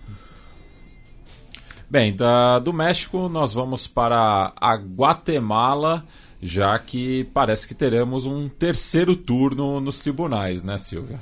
Pois é, Guatemala que eu, eu, tenho que morder a língua, porque na semana passada eu estava todo otimista que a vitória do Bernardo Arevalo tinha sido reconhecida, que a eleição parecia ter chegado ao fim. E não, né? Agora embol...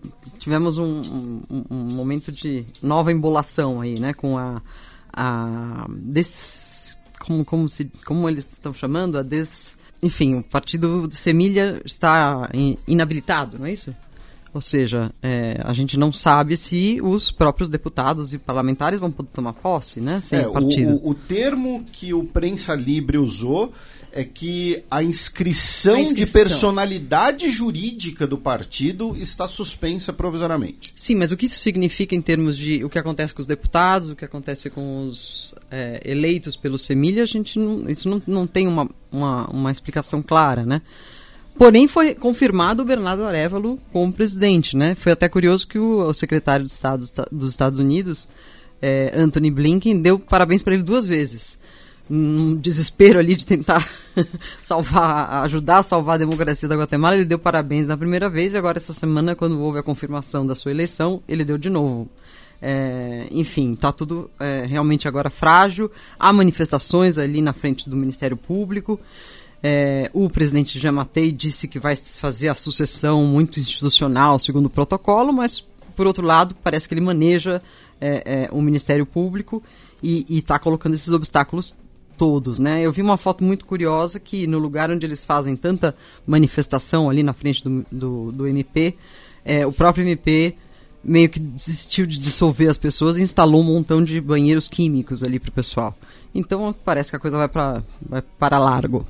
É, segundo o La Hora, notícia de anteontem, a junta diretiva do Congresso da República, que é presidida pela deputada Shirley Rivera, do Vamos, né, o partido conservador do Jamatei, ah, é, os congressistas do Semilha serão é, considerados independentes nesse momento, né? Então ah, eles eles assumem posse, porém o que não existe é o partido, né? O bloco ah, ah, partidário. E, e você mencionou, né? O secretário de Estado dos Estados Unidos. ah, nós também tivemos uma declaração, né? Da, da, da- secretária de Estado dizendo que os Estados Unidos continua preocupado com as ações contínuas daqueles que querem minar a democracia na Guatemala. Né? Ah, e coloca os esforços do Ministério Público como parte do comportamento antidemocrático. Que aí entra no que você mencionou, né? Que o Ministério Público ele é bem, não vamos dizer controlado, talvez, mas ele é bem influenciado pelo Gematei. Né? Uhum. Sim, sim. Nos últimos anos o Jamatei se, se, se dedicou a avançar sobre as instituições, nomeando gente em, em vários desses órgãos, o Ministério Público um deles.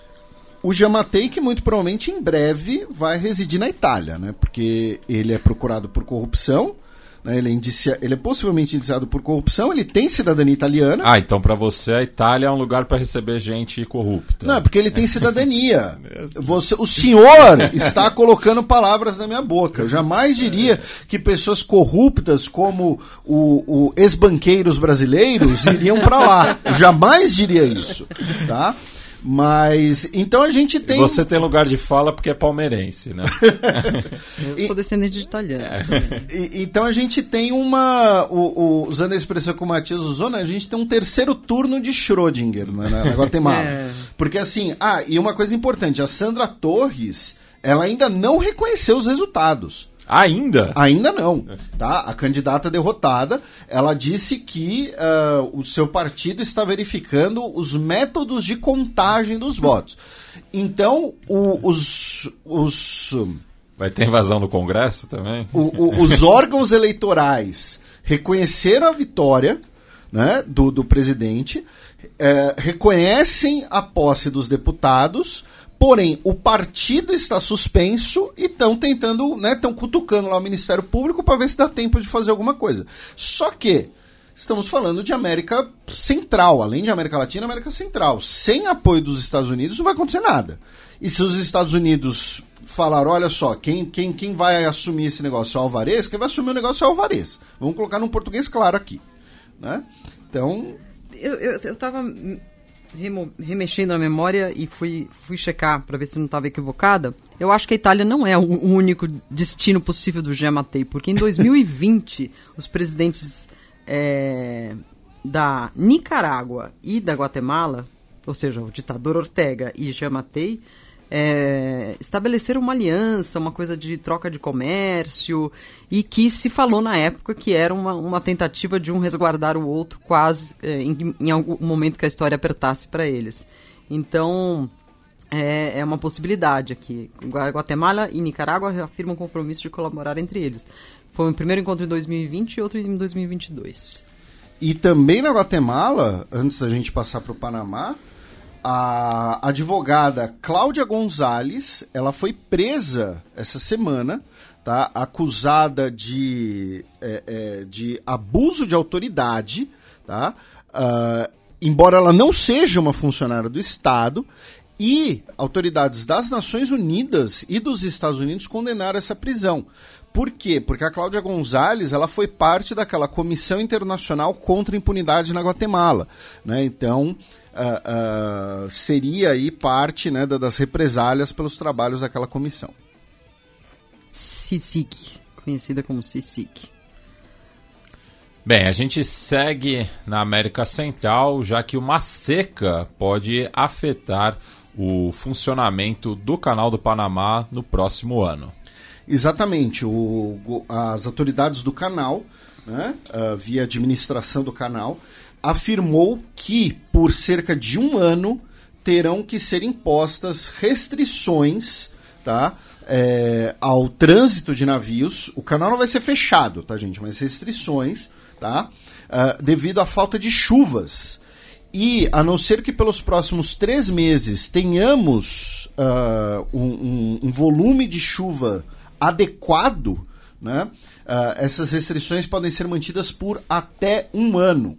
Uh, porque é o que acontece: cada navio que passa por ali desloca 200 milhões de litros de água.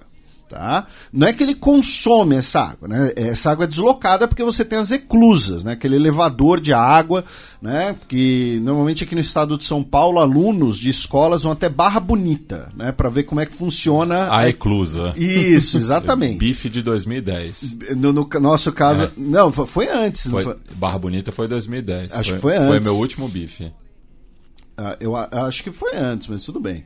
Uh, e, e agora você tem, né, com a falta de chuvas, você tem o problema do deslocamento dessa água. Lembrando que pelo Canal do Panamá passa 6% de todo o comércio marítimo mundial. Tá? Uh, então agora vai ter atra teremos atrasos. Que liga só os dois maiores oceanos do planeta Terra. Né? Isso. Né? Uh, mas lembrando que hoje em dia nós temos é, navios que são muito grandes para o canal do Panamá, então eles têm que contornar o continente de qualquer jeito, né? Uh, mas contornar o Cabo Horn, dependendo da época do ano, é meio complicado. Uh, e se, se, se continuar aí com esse limite de trânsito, eu não vou visitar o Panamá, porque eu, eu quero ir lá. dizer isso, exatamente. Para tristeza do Felipe, queria tanto conhecê-lo. Pois é, outro dia eu mencionei aqui que eu tava pensando em ir pro Panamá para conhecer e tal, mas eu quero ver os barquinhos passar também, ué. Eu não quero ficar lá vendo fila de navio. É. Mas então é isso. É uma grande obra, apesar de ser um símbolo também do, do colonialismo e do sofrimento dos indígenas que lá habitavam no século XIX, né? Mas. Deixa eu me divertir vendo os é, Professor de história tem que, tem que trazer tudo isso à tona. Chama contexto. Sabia que Pedro II assinou a Lei Áurea? ai, ai, eu vi uma TED sobre isso. Uma, é, uma porcaria.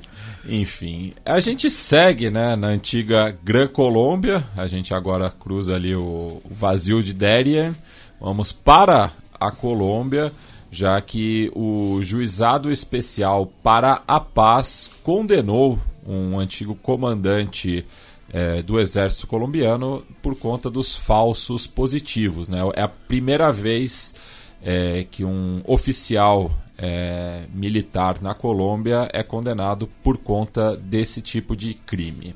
É, no caso, o general Mário Montoya Uribe Tá? Não sei se, se tem parentesco com o ex-presidente. É, é, que... Na, na Colômbia tem é. cinco ou seis famílias. É Uribe, é Restrepo, Bedoya, Bedoya é. Tem sobrenomes muito comuns. É, é pra e mim, Duque. É, mas faltou as famílias Rincon, família Asprila. Aricizaba. Ah, família de... Mina.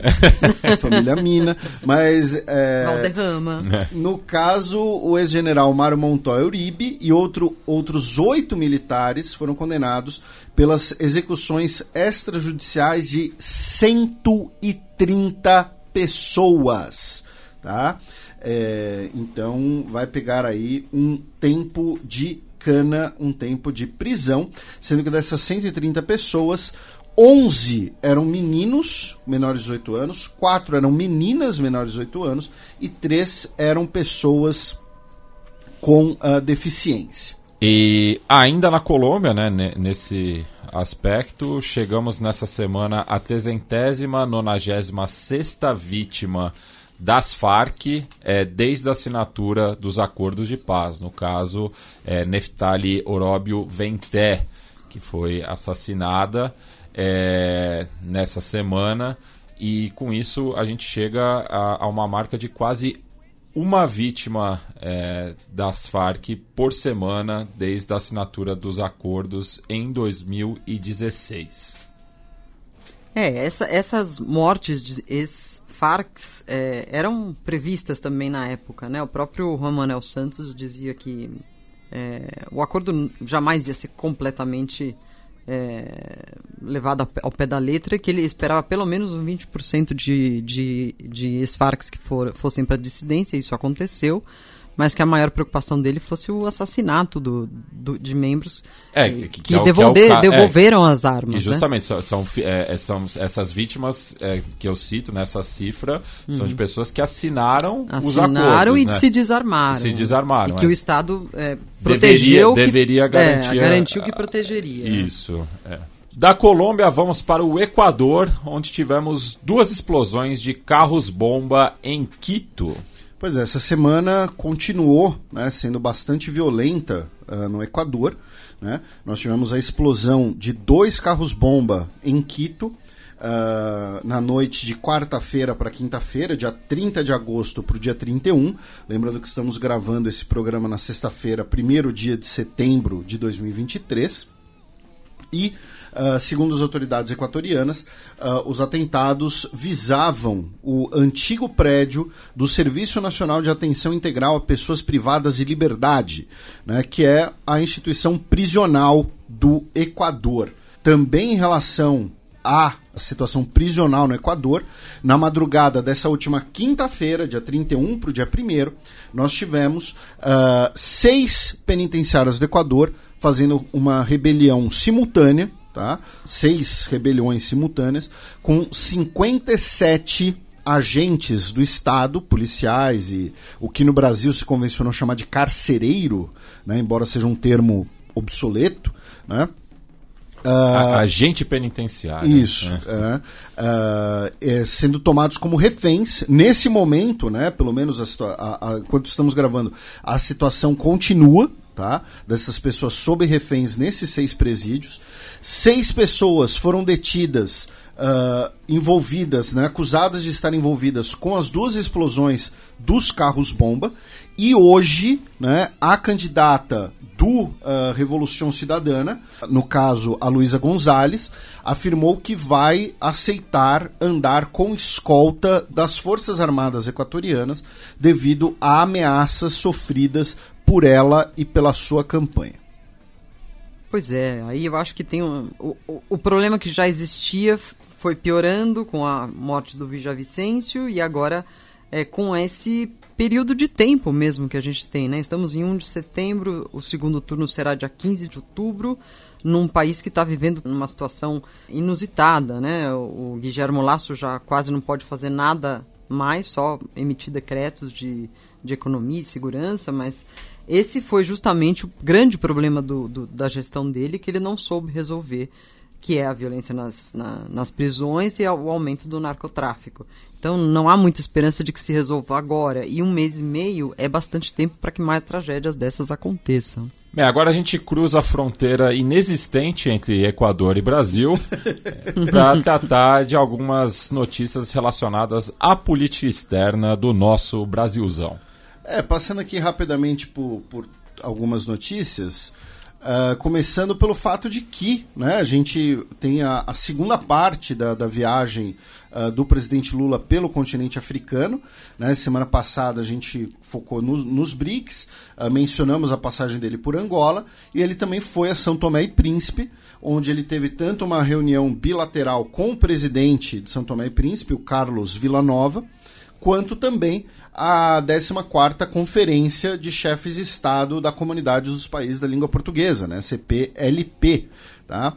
Uh, nessa viagem, o presidente Lula falou de mais investimentos na agricultura no continente africano, né, dizendo que a África tem tudo para se tornar uma potência agrícola. Lembrando que uh, em Angola foram assinados acordos de cooperação nesse sentido e uh, também falou-se ali de uma potencial uh, uh, montagem, linha de montagem da Embraer em Angola. com o governo de São Tomé e Príncipe, né, foram assinados dois atos: um ato justamente de cooperação econômica e facilitação de investimentos. Para quem quiser ler na íntegra, tem lá no site do Itamaraty e um outro, né, que é o um memorando de entendimento com o Instituto Rio Branco, né, para que diplomatas de São... Matias, você que é o rei dos gentílicos, qual que é o gentílico de São Tomé e Príncipe, que eu não sei? São Tomense. São Tomense? É. E, e, o príncipe é ignorado? É. Eles, os, os diplomatas principescos é, possam fazer parte da sua formação aqui no Brasil. Né? Lembrando que isso é relativamente comum né? Uh, no Brasil, nós temos uh, diplomatas de vários países que vêm fazer sua formação aqui, também alguns oficiais militares. Né? Uh, por exemplo, os oficiais, militares, os oficiais navais da Namíbia são formados aqui no Brasil. Enfim. E nessa viagem, o Lula cometeu mais uma, uma pequena gafe, né? nesse caso uma gafe menor, dizendo que é um absurdo né, que não tenha voos Brasil-África. Né? Mas você tem o voo da TAM que vai para Joanesburgo e tem o voo da Ethiopian, que vai para Addis Abeba. E o Etiópia, o preço, o voo de vocês está uma nota. Tá 10 pau. Entendeu? Antes da pandemia era 3.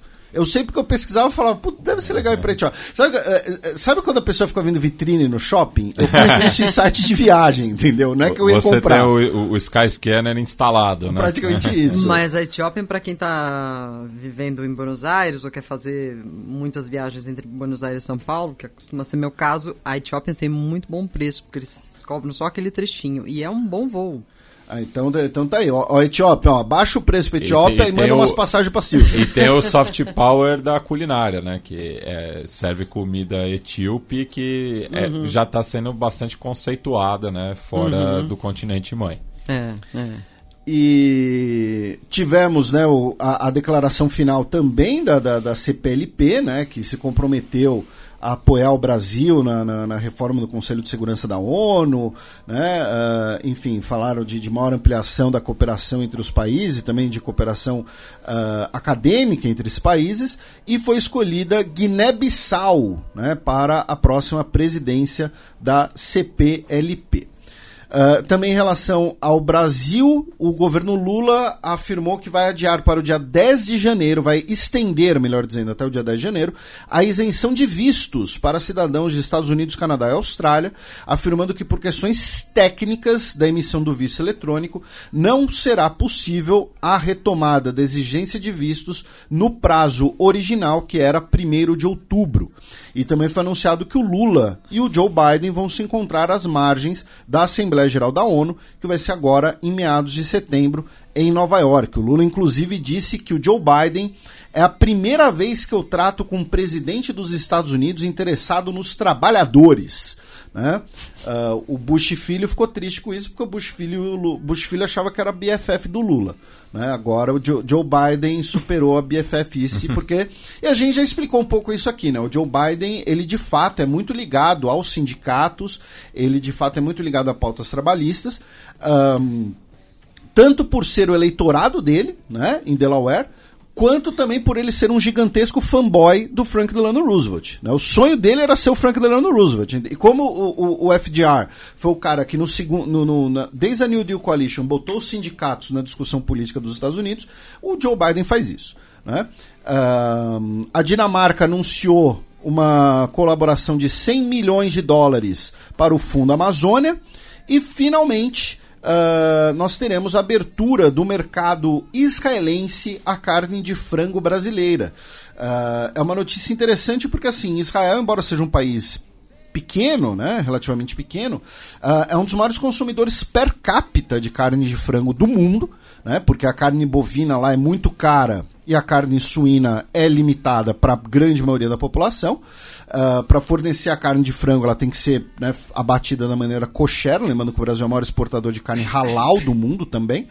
Uh, e segundo é interessante porque o governo brasileiro pode usar isso aqui como alfinetada no governo anterior, né? Que falava, ah, não, a gente é amigo de Israel, amigo de Israel, amigo de Israel, mas essa abertura veio agora. Enfim, sobre todas as notícias brasileiras, Silvia, seus comentários, por favor, uh, fica à vontade, hum, Matias também. Lembrando que o Brasil, no, na, na, Assembleia da ONU, tem sempre um papel protagonista de abrir né, as sessões. E Bolsonaro, nos, últimas, nos últimos anos, fez um pouquinho para ser generosa de vergonha ali ao falar de Amazônia e outros casos, né? Então, acho que vai haver bastante interesse na, na fala do Lula. É, Lembrando e, que todo ano é, o professor Guilherme Casarões comenta o discurso brasileiro aqui, já está intimado, casa. Já é, já é uma tradição do xadrez verbal e está chegando, né? É, Ele que está empolgado com a arena, eu não vou falar o nome da construtora, mas a arena que construiu lá em Belo Horizonte. Parece uma zebra. É, parece uma. uma enfim, deixa quieto. um código de barra. Bem, agora a gente cruza com uma fronteira existente né, entre Brasil e Argentina, já que os dois países negociaram um acordo de 600 milhões de dólares para exportações. Isso, foi um acordo. É um acordo ambicioso, porém é um acordo que tem uh, um, um potencial problema, né? Que é o seguinte Uh, o Brasil vai exportar até 600 milhões de dólares para a Argentina, porém, uh, parte da garantia dessa exportação será dada por instituições brasileiras como o Banco do Brasil. Né? Então, você financiar exportações é importante, sem dúvida nenhuma. Agora, você exportar, você financiar exportações para um país que está endividado né? E, e com fama de potencial caloteiro, pode ser complicado. Né? E junto com isso, tivemos pesquisas né, para as eleições argentinas que apontam agora que o segundo turno potencialmente será entre Milley e Sérgio Massa, que é o que a gente conversou até um pouco semana passada, né? O cenário dos sonhos do Milley, porque boa parte dos eleitores da Patrícia Burich vão migrar para ele. Enfim, Silvia, por favor, você pega o voo da Etiópia e, e comente a, a, as questões argentinas. Farei isso, farei isso. É, eu acho que tem, tem duas maneiras de interpretar. Nós não somos futurólogos, né? Tanto uma coisa tanto isso pode acontecer, favorecer muito o Milley, porque o Massa está é, meio batido, né, por conta de sua gestão como ministro da Economia, de uma economia falida, etc. Mas é, também há. O, o Massa tem algumas vantagens aí, se houver de fato esse, esse segundo turno, que é aproveitar-se da máquina peronista que é ativa em todas as províncias. É, o peronismo é mais numeroso, mais nacional, tem um poder de vigiar mesas em, em rincões do país que é a turma do Milley, que, é, que é, é, é, um, é um jovem partido recém-formado, com menos gente, talvez não consiga. É, então eu, eu, vejo algumas possibilidades para o Massa virar esse jogo. É, enquanto com a Patrícia Bullrich poderia ocorrer o inverso, porque a pessoa que é, quer essas, essas bandeiras que os, ambos defendem, né, a segurança, a, a, o combate ao narcotráfico, poderia, frente a uma escolha de dois candidatos, um um pouco mais ameno e o outro histérico, é, mas que levam as mesmas, os mesmos ideais, preferir o original, aí, no caso, que seria o Milley. Né? Então, é difícil dizer qual das duas é, é, é fórmulas, né, Milley Massa ou Milley Pato Burrit, possa ser a, a, a melhor para Milley. Né? Eu acho que o Massa ganha uma sobrevida, ele veio ao Brasil é, esses dias, se encontrou com o Lula, o Lula disse para ele, olha, você não desista até o fim de derrotar o Milley. É, e Massa tem também um outro qualificativo que é o de ser um peronista muito fluido, assim, ele não tem nenhum problema em abraçar quem, quem for necessário abraçar para fazer alianças aí para esse segundo turno. Então, eu acho que, enfim, tudo está muito aberto e imprevisível, até porque nessa semana também saiu um número, número final do escrutínio geral, que é um escrutínio que começa 40 horas depois que a gente já sabe aquele resultado inicial do domingo à noite. Estou falando das, das primárias do, do, último dia 18, obviamente. É, Saiu-se com um número que dava ao Milley mais de 30%, Agora, o escrutínio final, que é o que conta voto a voto de verdade, com calma e dá o resultado depois, dá Milley com 29,8, ou seja, um pouco abaixo. É, a direita chamada do Macri, aí, o Juntos por el Cambio, com 28. E o peronismo kirchnerismo com 27. Eu olho para isso e fico achando que é um empate técnico, assim, é, se esses números são esses mesmo. Então, eu, eu acho que, fazendo uma autocrítica, até como imprensa, e, e, e criticando também os, aos colegas da imprensa em geral, que causaram a sensação de que o Milley ia ganhar essa eleição, que já estava escrito nas estrelas. Não, não é o que, o que mostram os números nesse momento. Não sei se é wishful thinking da minha parte, é, mas parece que o jogo ainda tem muito para ser jogado. É, e o Massa acabou ganhando um apoio, é, acho que hoje em dia mais simbólico do que grandioso, né, da, da União Cívica Radical, que é a legenda mais tradicional da uhum. Argentina, que hoje é representada pelo Ricardo Alfonsin, filho do uhum. ex-presidente Raul Alfonsin, que é o atual embaixador da Argentina é, em Madrid. E também a, a, União Cívica Radical anunciou o apoio à candidatura à, à reeleição do Axel é, Xilhoff à província, província de Buenos Aires e ao Leandro Santoro, ao chefe de governo da cidade de Buenos Aires, né? O Milley acabou dando uma entrevista à rádio colombiana RCN na última segunda-feira, no qual ele declarou que a decadência da Argentina começa com isso de abraçar ideias socialistas, no qual ele definiu os militantes dessa ideologia de excrementos humanos, no qual o atual presidente colombiano é, o Gustavo Petro é, disse que era, é a mesma retórica de Adolf Hitler, né? É, comentou no Twitter. E por fim, é, ainda na Argentina, é, cabe destacar né, que o capitão da seleção de Bangladesh, o Jamal Buyan, fez sua estreia pelo Sol de Maio de Rio Negro e teve o apoio da comunidade bangladense de Buenos Aires, que viajou até a Patagônia e deu sorte, né, na, na estreia do, do seu capitão, que acabou ganhando de 2 a 1 é, do Germinal de Holson, da província vizinha de Chubut. Né? Então, é, lembrando que Bangladesh é uma torcida enorme pela Argentina nas Copas na, do Mundo. Né? É, e até é. é isso serviu para aproximação entre os dois países. A Argentina voltou a abrir embaixada é, em Dhaka, né? então não é uma notícia só é, curiosa. Né? Tem esse aspecto que o que une Argentina e Bangladesh é o ódio pela Inglaterra. e o fato de que ambos praticam futebol melhor que ingleses. os, os bangladeses praticam cricket melhor que. Não, não, não. No futebol também, porque ninguém joga futebol pior que o britânico. Bem, agora a gente cruza a Cordilheira dos Andes em direção ao Chile, já que o presidente Gabriel Boric exaltou é, o a principal liderança do Partido Comunista Chileno, é, o Guillermo Teillier, que faleceu nessa semana, o que é, foi um, um, ato massivo né, em despedida a este quadro comunista. É, e ele aproveitou e deu uma, uma alfinetada no Pinochet, e aqui eu vou passar por algumas notícias, depois vou calar a boca, até porque eu sei que a Silva tem bastante comentário para fazer, uh, com bem mais propriedade, mas o, o Boric, na, no funeral né, do Tellier, disse que ele foi um grande homem que deixou um legado para o Chile durante toda a sua vida, e uh, alfinetou, né, muito, muito provavelmente, né, o Pinochet ou enfim, apoiadores do Pinochet em geral, né? O Tellier uh, faleceu aos 79 anos de idade, para deixar claro. Ou seja, tinha 29 anos quando o golpe foi dado. Isso, ele foi preso e torturado, né, do, do pela ditadura.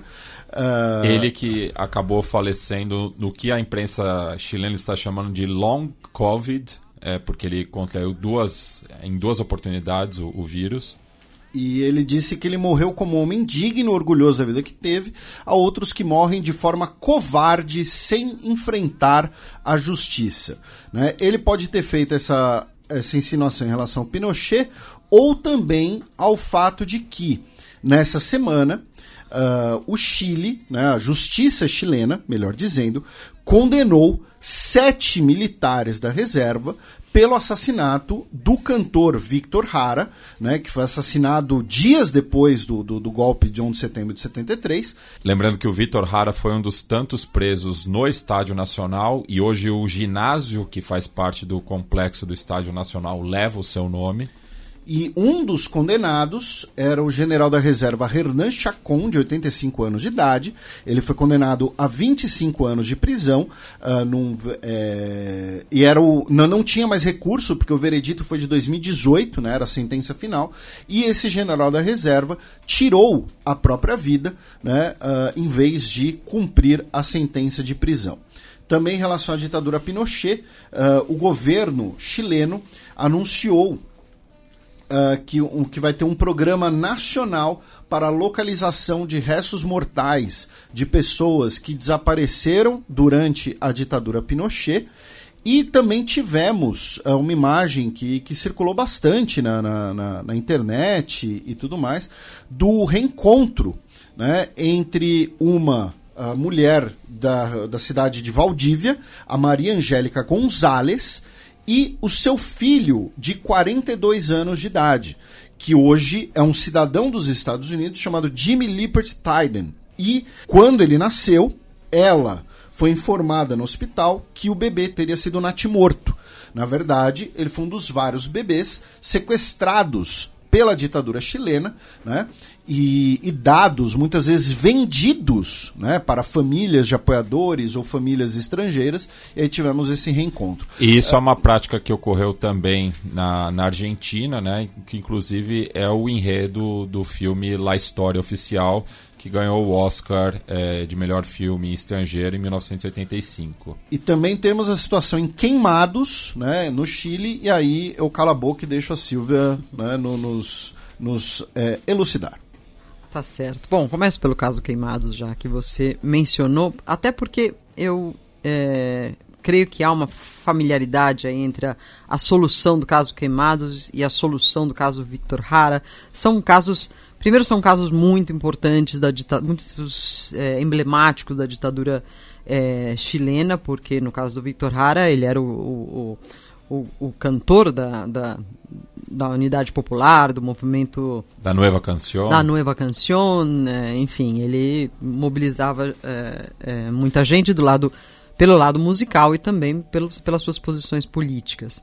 E o caso Queimados é, ficou muito famoso pelo modo muito cruel é, no qual dois jovens que estavam participando de uma manifestação já no, nos anos 80, quando teoricamente as, a repressão já tinha baixado um pouco, eles foram abordados por uma, um, um, um grupo de militares, é, levaram uma, uma surra, foram incendiados vivos e imaginaram que os dois estavam mortos, levaram eles até uma estrada, inclusive a estrada que leva ao aeroporto. Foram socorridos por alguns moradores locais, levados a um hospital. O Rodrigo, ele morreu alguns dias depois e a Carmen foi levada para o Canadá, passou por mais de 40 cirurgias, é, teve problemas em quase todos os órgãos do corpo, teve que fazer vários enxertos e hoje ela, ela vive no Canadá, mas é, está muito esperançada nesses novos julgamentos que estão levando à prisão é, alguns dos, dos, é, dos perpetradores. Estão levando à prisão porque alguns militares, como foi no caso do Queimados, estão quebrando os pactos de silêncio. Essa é uma notícia curiosa, já está acontecendo já há alguns anos lá. Porque é o seguinte, cada, cada grupo de militares que saía para uma operação, é, depois de executá-la, fazia um pacto de silêncio, ninguém podia falar daquilo até o final das suas vidas. E agora vem acontecendo em, em vários casos que militares mais velhinhos, é, diante da possibilidade do fim da existência, é, com remorso ou com vontade de dizer algo, né? Geralmente são os mais jovens que participaram daquela, daquela ação, né? No caso do Queimados era o recruta que estava dirigindo o caminhão. Eles resolvem falar. E foi isso que aconteceu no caso Queimados. É, esse jovem recruta falou, deu o nome dos que estavam integrando a, a, tarefa e eles agora estão presos. Ou seja, uma história com algum final feliz. Algo parecido passou com Victor Hara, porém o oficial acusado não aguentou e se matou na prisão. Então há algo psicológico aí no, no fim da vida desses militares que ou revela é, uma, um arrependimento ou revela um não vou abrir mão do que eu fiz e, e se mata, né? É, me parece um, um, assunto interessante aí, psicanaliticamente falando. É, lembrando que é, a maioria desses militares é, está presa é, no centro de detenção preventiva e cumprimento penitenciário especial de Punta Peuco, né? É, que é, um, é uma questão política também, né? Cada governo que entra existe uma pressão para que liberem, para que acabem com, com esse penal, que deem é, anistia. Ele enfim. que foi construído em 95 durante a presidência do Eduardo Frei Ruiz Tagle.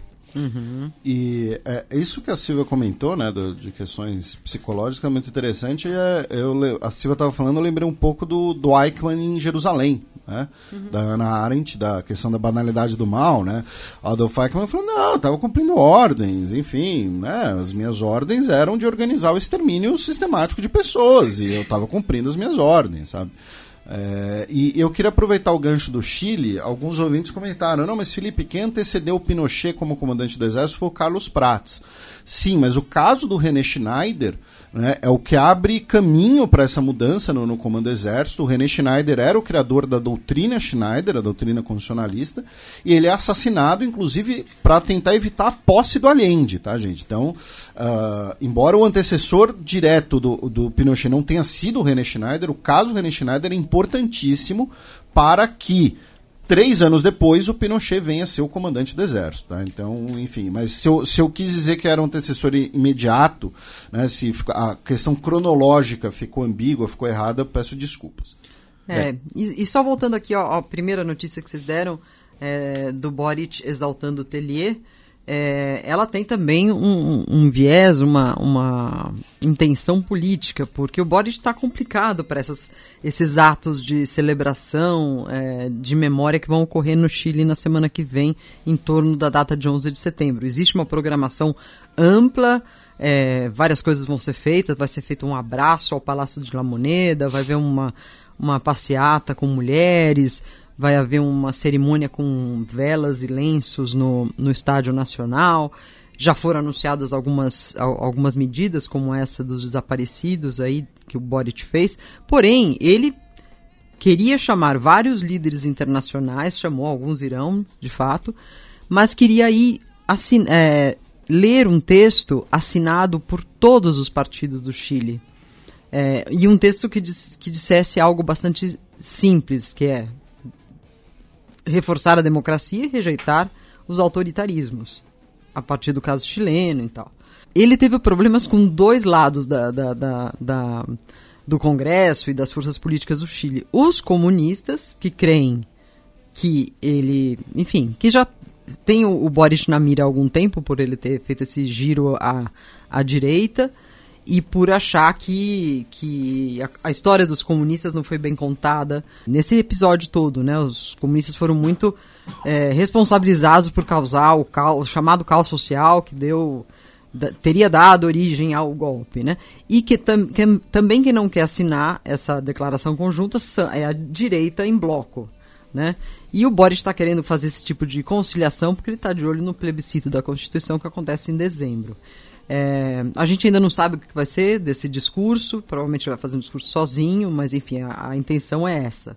É, ele está com mãos atadas aí e, e, contando bem as palavras que ele vai poder dizer nesse dia para não melindrar nenhum lado nenhum outro. Bem, e a Silvia que está de viagem marcada para Santiago, né, para cobrir justamente é, esses eventos, deixa agora a sua dica cultural. Hum, isso mesmo. A minha dica cultural essa semana, eu decidi escolher uma obra guatemalteca, já que estamos falando tanto desse país, torcendo para que as coisas terminem bem ali, é, embora os fatos não nos alentem muito. Eu queria propor que as pessoas, se não conhecem, passem a conhecer um pouco da obra do Miguel Ángel Asturias, que é nada mais nada menos que um prêmio Nobel de literatura da Guatemala. Prêmio Nobel de 1967. Prêmio Nobel de Literatura, que lembremos, o Brasil ainda não possui. é, mas a Guatemala sim. E o Miguel Ángel Asturias, um dos livros mais famosos dele, que tem tradução no Brasil, é o El Senhor Presidente, de 1946, no qual ele retrata de uma maneira caricatural o ditador Manuel Estrada Cabreira, é, de uma forma bastante é, maniqueísta, né? As forças do bem contra as forças do mal, o povo versus o ditador, como é a opressão, enfim. É, e ele escreveu outras obras bastante, bastante interessantes, como As Lendas da Guatemala, de 1930, em que ele traz as, as origens da, da cultura maia e como ela influencia até hoje na Guatemala, enfim. É um autor aí é, interessante para ser revelado. É, quem não conhece tem já algumas traduções no Brasil. E, enfim, que fala de política e que talvez seja uma luz aí para entender o que está acontecendo na Guatemala hoje. Bem, agora passemos para o cheque, no qual eu e o Felipe daremos um giro pelo continente mãe.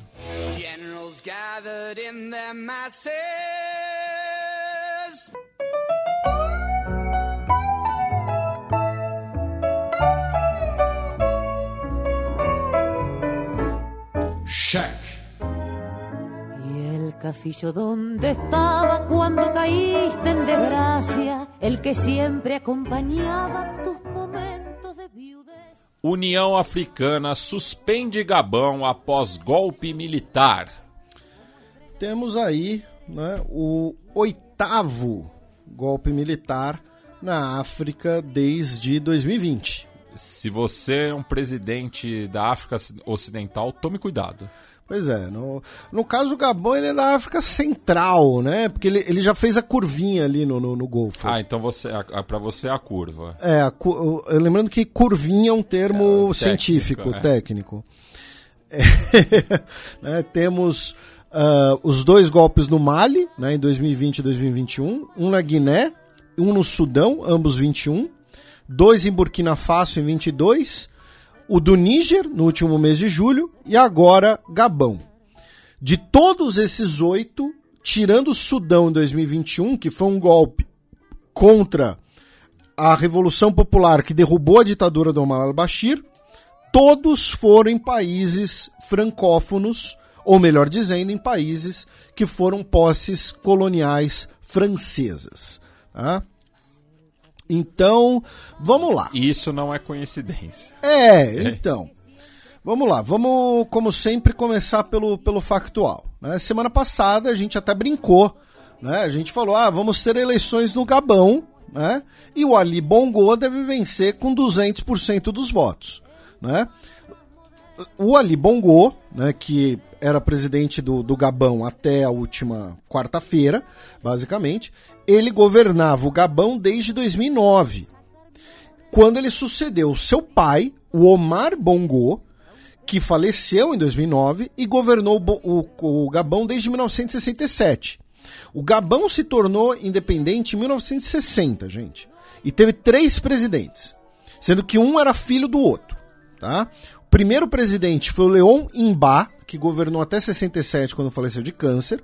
Aí ele foi sucedido pelo então vice-presidente, o Omar Bongo, que governou por 42 anos, de 67 até 2009, quando foi sucedido pelo seu filho, o Ali Bongo. Tá? E só um detalhe, Felipe, que é, que é interessante, que o, o, Ali Bongo nasceu em Brazzaville, né, atual capital da República do Congo, mas quando tanto o Congo quanto o Gabão eram denominados África Equatorial Francesa. Era tudo a mesma coisa. E aí, meu caro Matias, eu usei no Twitter um termo que algumas pessoas até acharam estranho, é... que eu falei que era uma cleptocracia. Né? Cleptocracia é governo de ladrões, e... só que cleptocracia é mais do que dizer que é um governo que tem corrupção. Tá? É quando você tem uma elite que governa, basicamente, usurpando a riqueza do país e distribuindo essa riqueza entre si e entre aliados para se manter no poder. Tá? O segredo do, da família Bongo ficar no poder tá? por mais de 50 anos foi saberem distribuir riqueza. E isso é muito importante porque a gente vai falar daqui a pouco. Tá? E aí nós tivemos as eleições no último dia 26 e no dia 30 o Ali Bongo foi declarado vencedor nos resultados oficiais com 65% dos votos. 64,5%. Sendo que 64,5% dos votos das pessoas que foram votar, o que dá mais ou menos 56% da, dos eleitores, o que dá em números brutos menos de 300 mil votos. E aí tem uma, tem uma característica interessante do Gabão, que eu desconhecia, mas estudando para o nosso programa, né? Uh, o Gabão, ele é um país relativamente grande, se você olhar no mapa, né? Porém, o Gabão, o país, tem uma população muito pequena. A população do Gabão é de cerca de 2 milhões e 400 mil pessoas, tá, gente? Isso é muito pouco. E quase, um, quase 40% dessa população vive na capital Libreville. Tá? É um país que tem uma densidade populacional das menores do mundo. Tá? E isso também é muito importante para a gente potencialmente entender o que está ocorrendo aqui. É, só colocando em perspectiva, né, é o centésimo nonagésimo quinto, né, à frente apenas de países como Canadá, Austrália, Botsuana, é, Mauritânia, que é, muitos países com regiões desérticas. Né? Isso. Então, é, é, e no caso do, do, do, Gabão, essa grande área com muita pouca população é de mata quase intocada, né, de floresta tropical.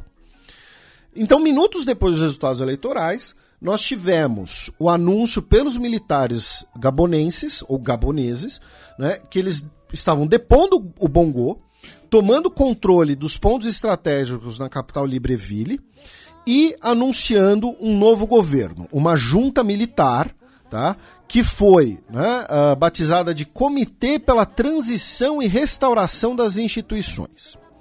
E essa junta militar anunciou o general Brice Oligui Nguema como presidente da transição. A gente já vai falar um pouquinho mais dele. Antes, tem duas coisas importantes a gente falar sobre o Gabão. A primeira delas é. Três, na verdade. Né? A primeira delas é. Como mencionamos, né, os Bongo estavam no poder desde 67. Eles supostamente venceram 10 eleições seguidas. Tá? E nesse período você teve diversas mudanças das regras. Então, limite e tamanho de mandato também mudaram nesse período. E se você. E obviamente, gente, nós temos um cenário de fraudes, e, e fraudes desde pela coerção até pelo, pela manipulação dos resultados. Em 2016, por exemplo, meu caro Matias, olha só uh, que, que curioso. Né? Uh, o... E aqui nesse caso, né, é, é, falando sério, né, a internet é o que possibilita a existência do xadrez herbal, porque possibilita pesquisar notícias antigas tal. É uma notícia de 2016 da Euronews, tá? Quando eu não lembro se a gente repercutiu isso na época, sinceramente. O parlamento do, o prédio do parlamento do Gabão chegou a ser incendiado na época, porque em alguns distritos o Ali Bongo, ele recebeu supostamente 95% dos votos, com comparecimento de 99,9% do eleitorado. Tá? Isso, não, isso não existe. Mesmo no país que a população, mesmo assim, a população está muito engajada, todo mundo quer votar. Não existe comparecimento eleitoral de 99,9%. Sabe, você vai ter o cara que ficou doente, o cara que acordou de, de ressaca, o cara que não pode ir porque trabalha, o cara que tem que cuidar de um, de um parente em casa, entendeu? Não existe esse comparecimento eleitoral. Ainda mais quando o turnout foi de é, menos de 60%. Né? Nacionalmente. Nacionalmente, né? é. E a segunda questão, como o Matias mencionou, né, dos países franceses, o Omar Bongo, o Bongo pai, no contexto da Guerra Fria, ele colocou o Gabão como um país alinhado aos franceses e aos Estados Unidos. Tá? Vocês vão achar fotos dele sendo recebidos, por exemplo, pelo, tanto pelo Jimmy Carter quanto pelo Ronald Reagan, tá? no contexto da Guerra Fria. Uh, o Gabão usa o franco centro-africano, né, que é, um, do, é, um, é uma das do, um dos dois francos africanos que são garantidos pelo Tesouro Francês, né, ou seja, na prática, os países africanos não têm dependência monetária. Tá? É, inclusive, ele foi tenente da Força Aérea Francesa ainda no período colonial. Né? É, isso daí eu não sabia. Interessante.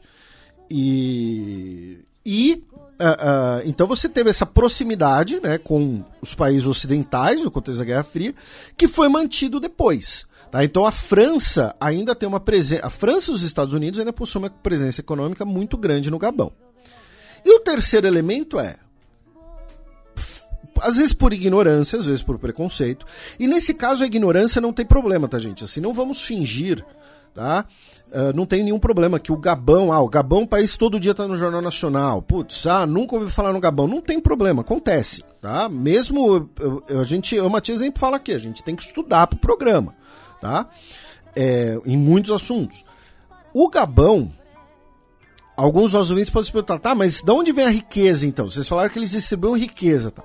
O Gabão é per capita, tá? PIB per capita, um dos maiores PIBs per capita da África. Tá? Por quê? Porque o Gabão é um grande produtor de petróleo. Tá? O petróleo responde pela maior parte das exportações do Gabão. Tá? Uh... E, e, basta lembrar, né, as primeiras viagens do primeiro mandato do presidente Lula em 2003, no qual ele assinou acordos comerciais com o Gabão, principalmente com o selo da Petrobras. Né? Isso, inclusive tem um ouvinte nosso que mandou uns recados interessantes sobre isso. É, é muito bem antecipado. Uh, olha só, gente, segundo o, o site né, do Observatório de Complexidade Econômica, Hoje, o Gabão significa cerca de 60, 56% das exportações do país, totais, Tá? Um, 66%, desculpa, eu falei 56%, 66%.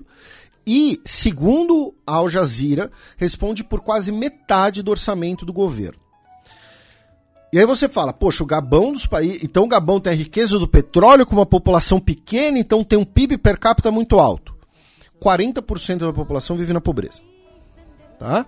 Para onde vai parar essa grana? Na mão dessa elite. Por isso uma cleptocracia. Uh, como é, é, curiosidade, né, por exemplo, uh, o Gabão, embora você tenha esse, essa grana do, do petróleo e tudo mais, ele é um dos países do mundo com maior taxas de mortalidade infantil. Então essa grana ela não está indo parar onde deveria. Inclusive um dos aliados do Noreddin Bongo Valentim é, foi preso com grandes quantidades de dinheiro em seu apartamento. E, uh, uh, além do petróleo, né, nessa questão da grana, meu caro Matias, o Gabão tem as segundas, as segundas maiores reservas confirmadas do mundo de manganês, é o terceiro maior produtor do mundo de manganês, além de uh, ouro e terras raras, tá?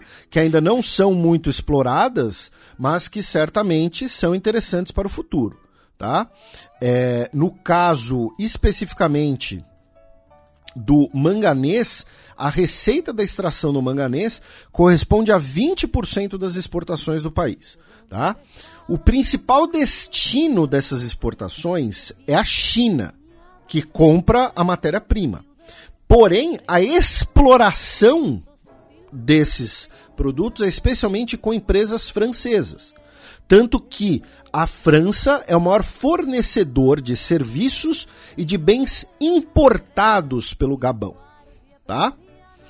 Um, então, são três características importantes da gente entender o que aconteceu. E aí nós tivemos então o anúncio do golpe militar. Uh, o governo Bongo a ditadura Bongo havia suspendido a internet tá? na época das eleições, supostamente para coibir campanhas irregulares. Os militares restauraram a internet, inclusive, depois de tomar o poder, anunciaram o fechamento de fronteiras, enfim, todos aqueles anúncios de golpe. E aí, meu caro Matias, a gente vai entrar numa questão que talvez seja mais importante da gente contextualizar para os nossos ouvintes. Que é tudo isso que a gente está falando. Um, a gente começou esse bloco falando, ah, o oitavo golpe de Estado na África. E é muito tentador para algumas pessoas, e às vezes essa tentação pode ser por ignorância, pode ser por. Ah, não, não tem tempo, né? Então aqui no xadrez herbal, a gente, se precisar falar por 5 horas, a gente fala por 5 horas. Né? Uh, você acaba fazendo uma, uma amálgama, né? você acaba resumindo, botando tudo no mesmo barco. E no caso, o golpe do Gabão, Uh, e quem foi instituído como comitê, né, como líder do comitê, é o general Nguema, que a gente mencionou. Tá? O general Nguema ele foi formado no Marrocos e ele comandava a Guarda Republicana, que é uma mistura de força militar com força policial, responsável pela segurança dos edifícios do governo e das lideranças do país em Libreville. Tá? Uh, considerando o pequeno tamanho da população do país, e como a gente mencionou, boa parte da população vive na capital, esse golpe coordenado pela Guarda Republicana, vamos lembrar, o golpe do Níger também foi pela Guarda Presidencial. É um clá, é, é, é o golpe palaciano. É o golpe pretoriano, eu uso o termo é, pretoriano, é. né? Que é, há dois mil anos isso já acontece porque era um, é um núcleo de elite das Forças Armadas do Gabão responsável pela segurança dos principais edifícios da capital, onde vive a maior parte da população. E esse general, ele deve a carreira dele a quem? Aos Bongô. Ele se torna, né, um alto oficial, se torna comandante dessa unidade, uh, uh, ele se torna oficial com Bongô pai e se torna comandante dessa unidade com Bongô filho. E ele é um cara, era um cara muito próximo do poder. Tá? Ele não era um cara externo ao poder. Ao ponto que, segundo a Al Jazeera, que é o portal estatal do Catar, o general Nguema possui um patrimônio de milhões de dólares, incluindo propriedades nos Estados Unidos, e o portal Africa News fala até de possíveis de investigação com ligação com tráfico de drogas, tá? Inclusive o filho do Ali Bongo, né, do Bongo filho, né, ou seja, o neto do Omar Bongo, né, o, o Bongo neto, digamos assim. É, que eu, que eu tinha citado anteriormente, né, que é... E foi encontrado com dinheiro e tal. Ele, uma parte das acusações contra ele é de tráfico de drogas também. É. E ele que foi sequestrado pelo, pelos militares, né? E, e então, assim, é, quando a gente fala dos golpes militares na África, nós temos uma distinção geracional. Nós temos os golpes no Mali, Burkina Faso e Guiné, que foram protagonizados por jovens oficiais de patentes intermediárias. A gente já fez aqui aquela comparação, inclusive, com o fenômeno da história brasileira do tenentismo. Né? Um, então, um discurso muito parecido com o discurso dos tenentes brasileiros, de desenvolvimentismo, de total soberania, de anticorrupção, de que os políticos tradicionais são corruptos. E vamos lembrar, o golpe no Mali, nós tivemos dois golpes, um golpe dentro do golpe. Primeiro, os militares derrubaram o governo civil, e depois, os jovens oficiais derrubaram os generais.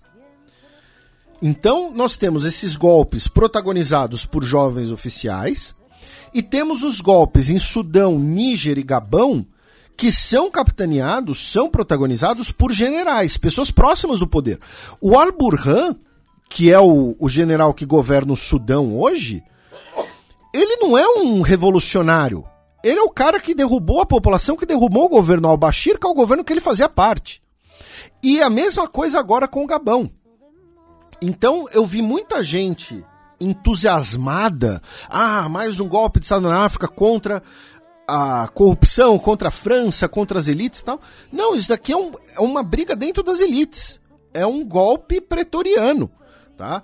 O general Nguema não é um, aparentemente, né? Não é um cara revolucionário, não é uma nova geração, não é um cara que estava fora de todos os esquemas da, da, da, da família Bongo, tá? Isso eu acho importante de mencionar. Então, assim, isso não, não torna, não é uma questão de julgamento de valor. E claro, o golpe no Gabão não foi um golpe que derrubou um presidente eleito democraticamente, como foi o caso do Níger. Tá? No Níger foi um presidente. Como não, Felipe? Foi a vontade popular. né? A gente está falando de um golpe que derrubou uma ditadura. Tá? Mas a gente também não está falando de um- uma revolução popular, de, de uma revolução é, é, de forças revolucionárias que. tá? A gente está falando de um general que fazia parte do esquema até ontem. Ele está derrubando o esquema que ele fazia parte. É, porque foi um golpe que quase não teve troca de tiro. Né? É, ainda teve essa, né? Então, assim, pode ser porque ele, ele ficou com medo de ser demitido, que nem foi no Níger.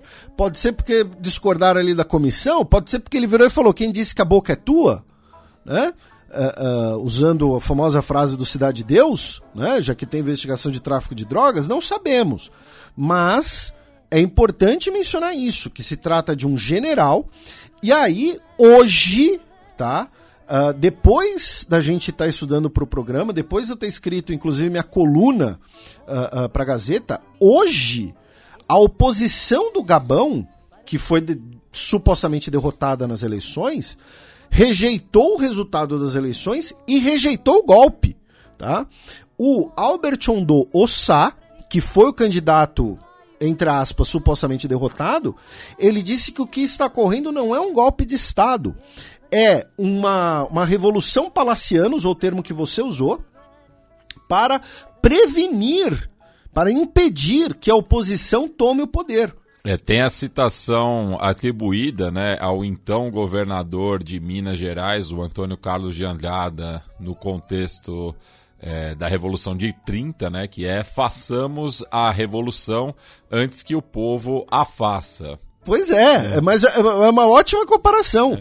Né? E, e ele, citado pelo Al Jazeera, o Albert Ondossá, disse que se trata de um family affair, um assunto de família, porque, novamente, o general que derrubou o Bongo até ontem estava no esquema. Tá? E no caso, o Ossá, ele é um professor universitário. Tá? Ele aparentemente é um cara realmente eh, da oposição, um cara que não está no, no- no aparato de Estado.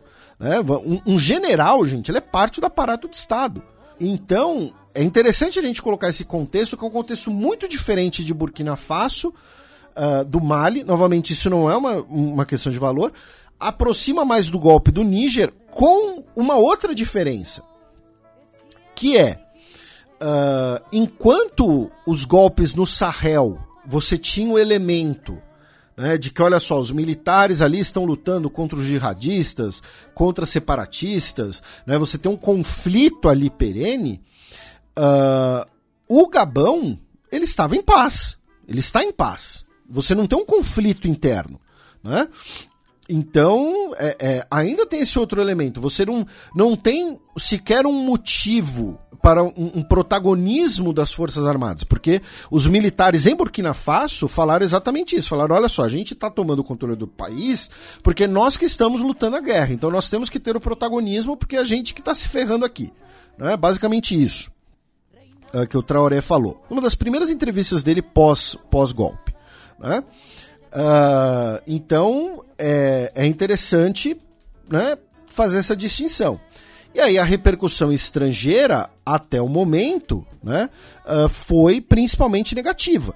Né? Ah, a União Africana, como diz a manchete, né, que o Matias ah, puxou o bloco, já suspendeu o Gabão. Né? A Comunidade Econômica dos Estados da África Central né, também condenou o golpe. Ah, o Joseph Borrell, né, o chefe da diplomacia europeia, não que a opinião dele conte muito, né, mas disse que aumenta a instabilidade na África e é um grande problema para a Europa, embora a eleição provavelmente tenha tido irregularidades, né, ou seja, ele disse, ó, nem a eleição foi legítima, nem um golpe é legítimo. O Antônio Guterres disse que o golpe não é a solução para resolver uma crise pós-eleitoral. O governo francês né, ah, condenou o golpe e pediu para que os resultados das eleições sejam respeitados. Em bom português, a França quer o Bongo no poder. Porque, como a gente mencionou, os Bongo, desde o Bongo pai, são brothers da França, são aliados da França. Tá? E no caso da França, Eles falam brother mesmo. É, eles fa- é um termo técnico também. Na verdade, eles falam frère. Ah, e a gente falou do manganês, né? A empresa francesa Eramet é a maior exploradora de manganês do mundo e opera no Gabão, tá? É, então, assim, ainda, ainda tem essa, tá? E, curiosamente, uma notícia de hoje, o Paul que é o presidente de Ruanda, que é o presidente que também já está mais de duas décadas no poder. Mais de três, está desde 90 e... meados dos anos 90. É, então, mais de duas. É, que... Eu não sei se chega a dar três, né? Porque tem o genocídio em 94 e tal. Mas, enfim, quase três. Né? E, inclusive, o Bayern de Munique agora se juntou ao Arsenal Também. como times que recebem dinheiro de Ruanda, né? De, de, de sport washing para promover Ruanda. Ah, o Paul Kagame, ele mandou 12 generais para reserva hoje. Porque é, tava sentindo alguma coisa. Né? Então. Se essa moda pega. Pois é, se, se gritar pega pega presidentão, não sobra um, meu irmão. Ahn, então, obviamente, né, a França ela vai ser muito afetada nos seus interesses econômicos, mas a gente ainda não sabe, é precipitado dizer hoje, dia 1 de setembro, que o golpe no Gabão é um golpe anti-França, porque pode ser que amanhã o, o, o general uh, Nguema entre no acordo com a França, né? Pode ser, não sei. Ah, mas tem, tem participação da Rússia, Felipe? Do grupo Wagner. Do grupo Wagner, não, aparentemente não, tá? Não, não tinha operações do grupo Wagner no Gabão. E, por exemplo, no Níger, nós vimos muitas bandeiras das Ru- da Rússia nas manifestações populares. No Gabão, isso não acontece, tá? Se vocês forem, ah, por exemplo, ah, no, no Twitter, na Al Jazeera tal, vocês vão ver vídeos das pessoas celebrando o golpe nas ruas de Libreville, mas com bandeiras do Gabão. Você não vai ver bandeiras da Rússia, por exemplo, ao contrário do que ocorreu no Níger, tá? Então, aparentemente, não tem um- uma participação externa tão grande assim. E, e é curioso porque, assim, tanto a Força Aérea do Gabão quanto a seleção do Gabão de futebol tem uma iconografia muito parecida com seus homólogos do Brasil, né? Porque a bandeira do Gabão também é azul, verde e amarela. É ne- nessa ordem mesmo. É Isso. verde, amarela e azul. Isso, É, é. faixas é, é, horizontais. Então, por exemplo, o símbolo da Força Aérea do Gabão é muito parecido com o símbolo da Força Aérea Brasileira, enfim. Ah, mas então você vai ver o pessoal lá de, de verde, azul e, e amarelo, mas não, pelo menos não vi, né? ah, bandeiras da Rússia, ah, alguma coisa assim. Ah, e aí, meu caro Matias, antes de você eventualmente fazer os seus comentários finais e a gente passar do Gabão, ah, mandar um abraço pro nosso ouvinte Adriano Moura, ah, que é flamenguista. E porque você falou, né, da visita do Lula e da presença da Petrobras no Gabão, ele nos mandou mensagens afirmando que um amigo dele trabalha lá, mandou relatos né, de tiros para o alto depois da vitória do presidente, mas que tudo se acalmou depois do anúncio ah, do golpe, que o clima era de aparente tranquilidade. E ele mandou assim: mensagem dele agora, né, mensagem do amigo dele. Bom dia, até agora tudo tranquilo. População parece estar contente, o barulho de tiros e explosões já viraram batuque e gritos de alegria. A volta da internet é um sinal positivo de boas intenções dos militares. Então, um abraço para o nosso ouvinte flamenguista Adriano Moura e para o amigo dele, que ele não mencionou o nome, né? não- até por uma questão de privacidade, talvez, não sei, né? mas que está lá no Gabão e esperamos que fique ah, tudo bem com o amigo dele. Mais sobre o Gabão, meu caro Matias, eu acho que a gente passou por tudo que precisava. Não, sigamos. Vamos agora para a África do Sul, né? Para começar a dar esse giro pelo continente mãe. É, já que tivemos um incêndio é, em um prédio em Joanesburgo. Pois é, infelizmente tivemos um grande incêndio em Joanesburgo que deixou pelo menos 76 pessoas mortas e mais de 80 pessoas feridas, tá? Ah, era um prédio abandonado, tá? Que estava ah, ocupado por cerca de 400 pessoas, muitas delas estrangeiras, tá? Muitos deles ah, zimbabuanos, inclusive. Ah, ontem, o presidente da África do Sul, Cyril Ramaphosa, visitou o local. Tá? Ah, ainda não se sabe exatamente a causa né, do, do incêndio, que originou o incêndio, e infelizmente pelo menos 12 das vítimas fatais ah, eram crianças. Tá? Da África do Sul, a gente vai justamente para o Zimbábue, meu caro Matias, onde o Emerson né, ah, venceu as eleições, tá? Com 52% dos votos, o que dá 2 milhões e 300 mil votos. Por quê? Né? Uh, nós tivemos um comparecimento aí de 68%, né? um comparecimento razoável. Em segundo lugar ficou o Nelson Camisa, com menos de 2 milhões de, mais ou menos 2 milhões de votos. E a oposição disse que não vai reconhecer a vitória do Emerson, dizendo que houve uma flagrante e gigantesca fraude, tá? Usaram esse termo, gigantic fraud. E a Coalizão Cidadã pela Mudança, né, que em inglês é CCC, né, não é o Comando de Caças Comunistas, afirmou né, que vai entrar, vai usar todos os mecanismos possíveis né, para impedir o roubo da voz da população. Né? Uh, o Emerson uh, disse que uh, rejeitou né, essas acusações, lembrando que tem uma questão também geracional, né? a gente mencionou isso no programa passado, passado retrasado. Né? O Emerson, que sucedeu o Mugabe, ele já tem aí os seus 80 anos de idade, enquanto o Nelson. Já existia xadrez verbal. Já existia. A gente fez um programa sobre a morte do Mugabe, né? Foi o tema principal. Enquanto o Nelson Camisa tem uh, 45 anos de idade. Mas tá bem conservado o camarada, viu? Porque eu não dava 45 pra ele, não. Uh, do Zimbábue, a gente sobe pela costa oriental africana, vamos até a Etiópia, já que, segundo as Nações Unidas. Lembrando que nem o Zimbábue nem a Etiópia tem acesso ao mar. é, a gente, a gente vai, vai por ali, é. né? a gente dá uma disfarçada. Né? Uh, Segundo uh, o Escritório das Nações Unidas para Direitos Humanos, tá? Uh, os mais recentes conflitos na região de Anhara, né, uh, especialmente né, entre as milícias né, e as forças federais, deixaram 183 pessoas mortas no último mês, tá? especialmente as milícias Fano. E uh, também em relação à Etiópia, e aí é um assunto né, que acaba né, juntando com, com, com bastante coisa e tal, uh, nós tivemos nessa última semana uh, um encontro, tá, uma cúpula, entre o presidente do Egito, o general presidente Abdel Fattah al-Sisi, e o primeiro-ministro da Etiópia, o Abiy Ahmed, tá? Para conversar sobre o quê? Sobre a barragem da Renascença etíope, né? E aí eu vou recomendar, sempre faço isso, eu sei que é um pouco né, orgulho de pai, né? Mas um dos trabalhos mais legais que a gente já fez aqui, eu e o Matias, foi o programa 126 sobre o Rio Nilo, lá em janeiro de 2018, para vocês verem como é um assunto que continua pertinente. É, a gente não costuma citar muitos programas antigos do xadrez verbal, né?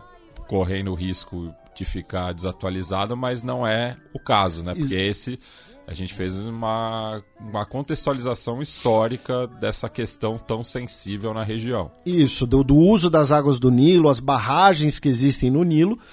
E resumindo, né, pro, nosso ouvinte mais recente, até porque de 2018 para cá teve muito ouvinte e tal, a Etiópia construiu a sua grande barragem, tá, da Renascença Etíope, tá, no braço do Nilo Azul, que é o Nilo que está na Etiópia, o Nilo do Rio Nilo. Tá? É um grande projeto de uma hidrelétrica que custou mais de 4 bilhões de dólares para gerar energia e também suprir água para a agricultura. O Egito e o Sudão protestam contra essa barragem, falando: olha só, quando a Etiópia encher esse reservatório, a gente vai ficar sem água, porque o Egito e o Sudão são os países que estão né, no, no, no, descer da água do Nilo. Né? A foz do Nilo está no Egito. E só que, lembra que eu falei de Nilo azul, porque você tem dois Nilos, né? Você tem o Nilo azul, que vem do chifre da África, e tem o Nilo Branco, que vem lá da região dos lagos africanos, lá de Uganda, e se encontram justamente no Sudão, onde vira só o rio Nilo, tá?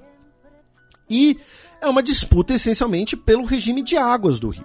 Enquanto países como Etiópia e Uganda, que são os países próximos das nascentes, falam: olha só, o acordo internacional sobre as águas do Nilo foi um acordo imposto pelos britânicos quando eles dominavam tanto o Egito quanto o Sudão, ainda no, século, ainda no início do século XX, para é, beneficiar eles mesmos. Então nós também temos direito a usar a água. Tá?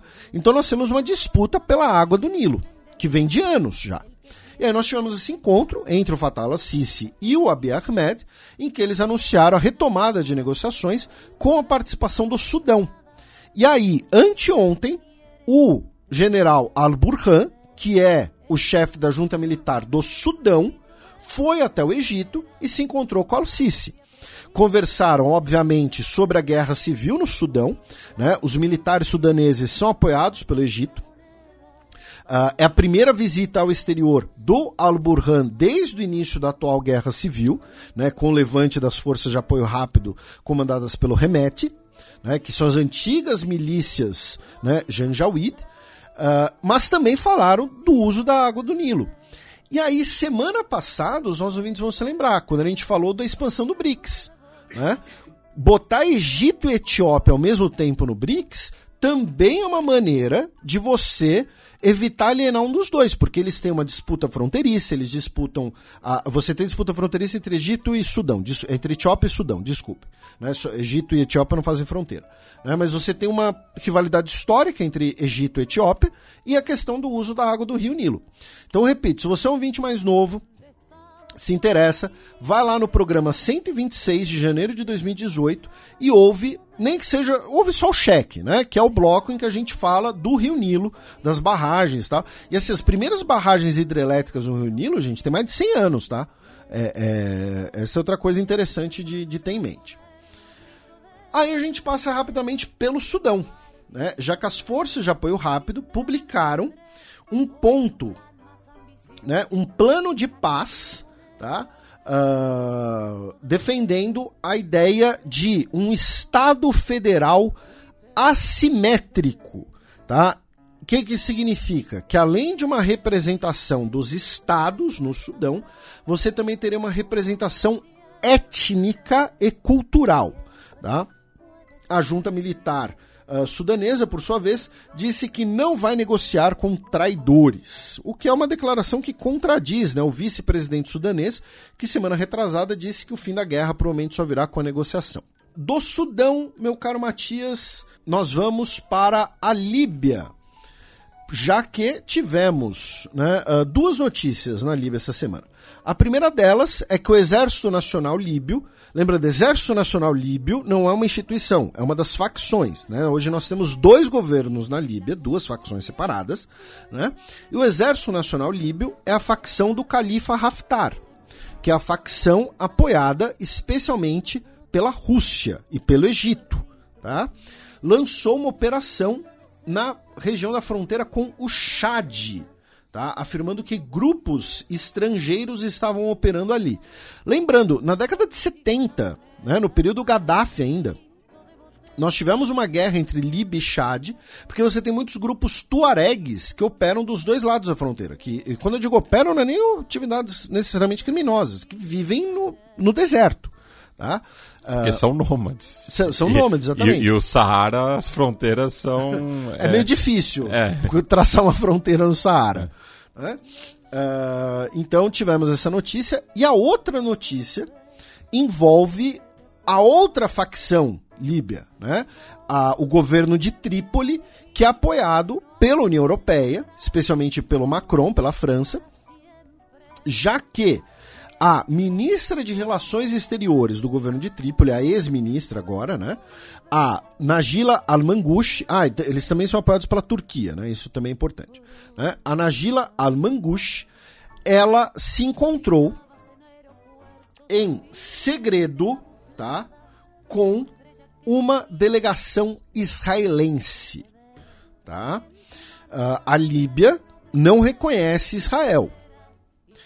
E esse encontro né, veio ali como parte né, de uma tentativa de normalização das relações e ela se encontrou em Roma, tá? Como disse, é o governo reconhecido pela União Europeia, com o ministro de Relações Exteriores de Israel, né?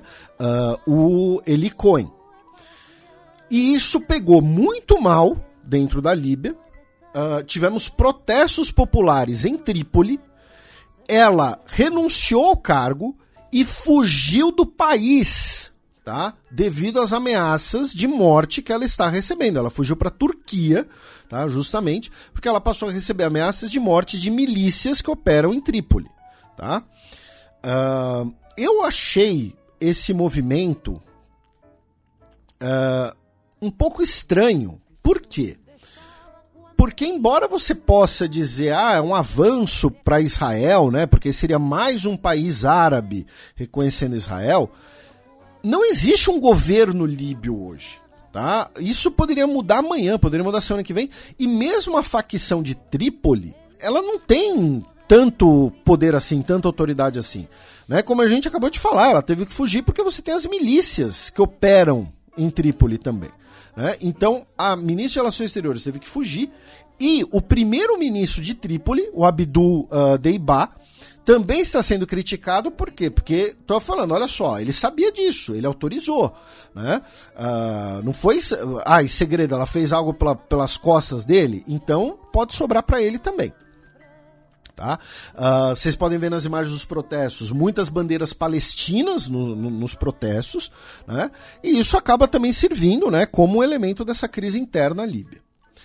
Da Líbia, meu caro Matias, a gente cruza a fronteira com a Argélia, já que o ex-ministro da Defesa, o Khaled Nezar, foi indiciado na Suíça por crimes de guerra, tá? Cometidos no contexto da Guerra Civil Argelina, né? Que acabou ali no, no início do século XXI. Né? Ele foi ministro da Argélia, ministro de Defesa da Argélia entre 1990 e 1993. E a Corte Suíça usou o princípio da jurisdição universal de direitos humanos tá? Uh, que é, uma, é um princípio que afirma que estados podem investigar e acusar pessoas que tenham cometido graves violações de direitos humanos que sejam crimes internacionais, independente da nacionalidade ou da nacionalidade das vítimas. Tá? Uh, então ele foi indiciado na Suíça. Da Argélia a gente cruza a fronteira com o Mali, tá? Para o nosso ouvinte que achava que não ia ter Sahel, vai ter Sahel sim, tá? A gente está dando a volta quase completa. Né? No Mali, em relação ao Mali, melhor dizendo, a Rússia barrou no Conselho de Segurança, vetou no Conselho de Segurança, né, a extensão de sanções contra a junta militar do Mali. Tá? E também uh, vetou a extensão uh, do mandato de um grupo de experts da ONU para continuarem atuando dentro do Mali. Ou seja, né, ah, o, o, sem o grupo Wagner, os laços entre a Rússia e a África vão ficar ruins. Não era o grupo Wagner que tinha veto no Conselho de Segurança da ONU, gente. É o governo russo. É a presidência do Vladimir Putin. Tá? Então, Mali e Rússia aproximando-se, independente ou não do grupo Wagner. Do Mali, nós vamos para o Níger, meu caro Matias, tá? já que o governo uh, já havia ordenado né, a expulsão do embaixador francês no país. O governo Macron afirmou que não vai aceitar, que não vai reconhecer a decisão, que não reconhece a autoridade né, da junta militar do Níger. E aí, a partir do último domingo, o governo do Níger cortou o fornecimento de água potável e de energia elétrica à embaixada francesa. Tá? Então teremos aí uma queda de braço no Níger.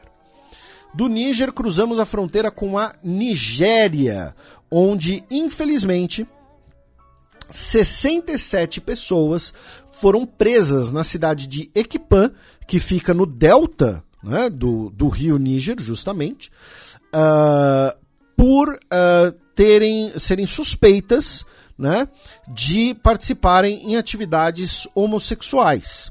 Na verdade, o que estava ocorrendo era um casamento, tá? Entre uh, dois homens. Né?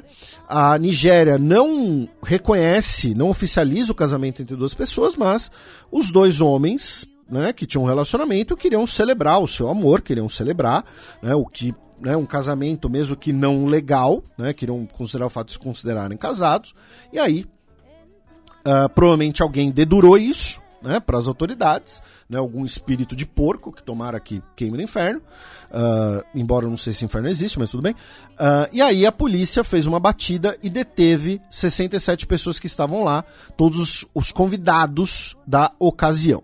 Tá? Uh, inclusive, o porta-voz da polícia do estado né, disse que a homossexualidade nunca será tolerada na Nigéria. É uma frase de uma ignorância atroz. E pra gente fechar esse nosso giro africano, meu caro Matias, até porque você tá muito quieto, mas eu sei que agora você vai falar, tem duas notícias africanas. Uma delas é que o Narendra Modi, primeiro-ministro da Índia, né, o país que vai sediar a próxima cúpula do G20, propôs né, que a União Africana se torne um membro permanente do G20, né? ou seja, a representação da União Africana seja considerada um membro permanente do G20. Já que a União Europeia é, faz parte. Né? Exatamente. É. Né? Uh, o único país africano né, que faz parte do G20 de forma permanente é a África do Sul. Né? A União Africana, ela costuma estar. É, é, né, a, a liderança da União Africana é sempre convidada né, pro, pro G20. Né? Assim como a liderança da ASEAN, assim como a liderança espanhola. Né? Espanha é um país que não é do G20, mas é sempre convidado, não faz sentido nenhum. E aí o que o Modi falou, olha só, a gente já sempre convida a União Africana mesmo, tem que transformar a União Africana num membro permanente. E a outra notícia, né, semana passada a gente comentou da Copa do Mundo de basquete, né, que está ocorrendo ali na, no, no cinturão anti-China, né? Japão, é. Filipinas e Indonésia. E tivemos as primeiras vitórias de duas nações africanas. Tá? Cabo Verde ganhou seu primeiro jogo. Cabo Verde, que é um dos países de menor população do mundo. É, é o menor país a disputar uma Copa do Mundo superando o recorde de Montenegro. Ah, não sabia, interessante. Uh, né, no caso, uh, o Cabo Verde derrotou a Venezuela, né? Venezuela que tem uma tradição no basquete, Sim. né? E o Sudão do Sul, né? Que é o país mais jovem do mundo, né? E derrotou a China por 89 a 69. E eu adoro os apelidos de seleções é, de esportes coletivos, né? No caso, Cabo Verde, tanto no futebol quanto no basquete, são os Tubarões Azuis. Tubarões Azuis? É, cujo principal destaque é o Ed Tavares, atualmente no Real Madrid, mas que já passou pelo Cleveland Cavaliers, o Atlanta Hawks. E no caso é, de, do Sudão do Sul, são as Estrelas Brilhantes. É, e os destaques são o, o Wayne Gabriel, que atualmente no Lakers, e o Carlick Jones, do Chicago Bulls. Eu não sabia que o Carlick Jones era sudanês. É, ele é de família é, sudanesa, né? Ah, é, e, e... Ele é nascido em Ohio. Ah, tá. E, e, é interessante, né, que você, né, ele joga no Chicago Bulls, assim, o Sudão do Sul tem como seu mecenas, seu ex-técnico, presidente de federação e assistente técnico, o Luol Deng, que quando era atleta jogava pelo Reino Unido, né, porque quando ele era atleta o Sudão do Sul ainda não era independente. Uh, ele jogou, né? Ele foi duas vezes All-Star pelo Chicago Bulls. Eu, particularmente, gostava bastante dele. Ele, infelizmente, se aposentou sem ganhar um caneco, mesmo tendo. Né? Ele foi pro Miami Heat pra ganhar. E aí foi quando o ano que o Miami Heat perdeu. Aí ele foi pro Lakers pra ganhar. O Lakers perdeu. Mas, e como eu disse, é, é, ele banca o time do, do Sudão do Sul. Ele é o presidente da federação e ele é o assistente técnico embora ele também já tenha sido técnico do, da, da, equipe. É, e, e, quem já foi assistente técnico também foi o Madut Bowl, filho do Manut Bowl, que é conhecido por ser um dos maiores, é, no caso, literalmente, em, literalmente em altura, atletas a já ter jogado na NBA. E o que Man... também é, ele, ele nasceu em Turalei, no Sudão, mas que hoje faz parte do Sudão do Sul. É, o Manute Bowl, ele tem duas características interessantes sobre ele. A primeira dela é que dizem né, que ele era gato, né, que ele não tinha registro de nascimento. Uh, e aí, quando ele se aposentou. É, a, a, data que ele apresenta é de 62. Isso, é. mas que na verdade ele seria 10 anos mais velho. Então ele teria jogado na NBA com 40 anos de idade. E a segunda é que ele tem mais tocos do que pontos na carreira. Porque, como você mencionou, ele foi um dos maiores jogadores da história da NBA. E rebotes também. Ele tinha 2 metros e 29, tá, gente? É. É, é, o, o, recorde é compartilhado com o Jorge Murechan, da, da Romênia. Da Romênia. É. Que... E tem uma foto muito boa, porque ele foi colega de time do, do... Muggsy Bogues no, no, antigo Washington Bullets, né? E o Muggsy Bogues que aparece no é, Space Jam tem 1,60m. E também tivemos a vitória do Brasa, né? Que ganhou do Canadá, freguês. O Canadá nunca ganhou do Brasil em mundiais. Sorry, sorry, é, sorry. sorry. É, sexta vitória do Brasil, né? Pode vir aí com um dos melhores defensores da NBA. E se eu um dia critiquei o atleta Iago Matheus dos Santos, eu estava errado. Valeu, mosquinha. É, então tá aí, né? A gente sempre gira pelos eventos esportivos e né, a, a, é, é, importante também o noticiário, né? Primeira vitória de um país como o Sudão do Sul tal. E se você achou tudo isso uma grande viagem, você pode pelo menos usar para puxar assunto com o crush, né? Você vira e fala, ô, sabia que o, que o Manute Bolt tinha 2,29 metros de altura? Pronto. Tá aí. É assim que começa um casamento, gente. Bem, excepcionalmente não teremos a coluna da professora Vivian, então passemos para o segundo bloco do Giro de Notícias.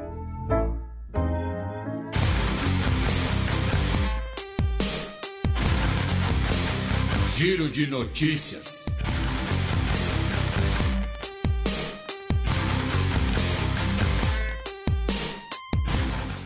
Duas notícias da quarta-feira passada, dia 30 de agosto. Kirguistão traz de volta 95 mulheres e crianças da Síria. É, são mulheres que eram né, as chamadas esposas do Daesh. Né?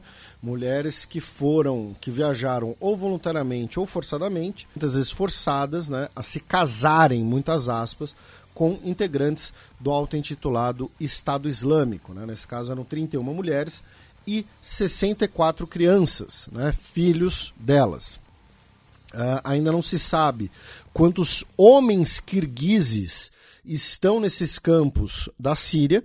Tá? Uh, é a terceira leva de pessoas que o Kirguistão retorna para o país. Né? O Kirguistão, que é um país de maioria muçulmana, e que uh, foi um dos principais focos per capita né, de pessoas integrando o Daesh.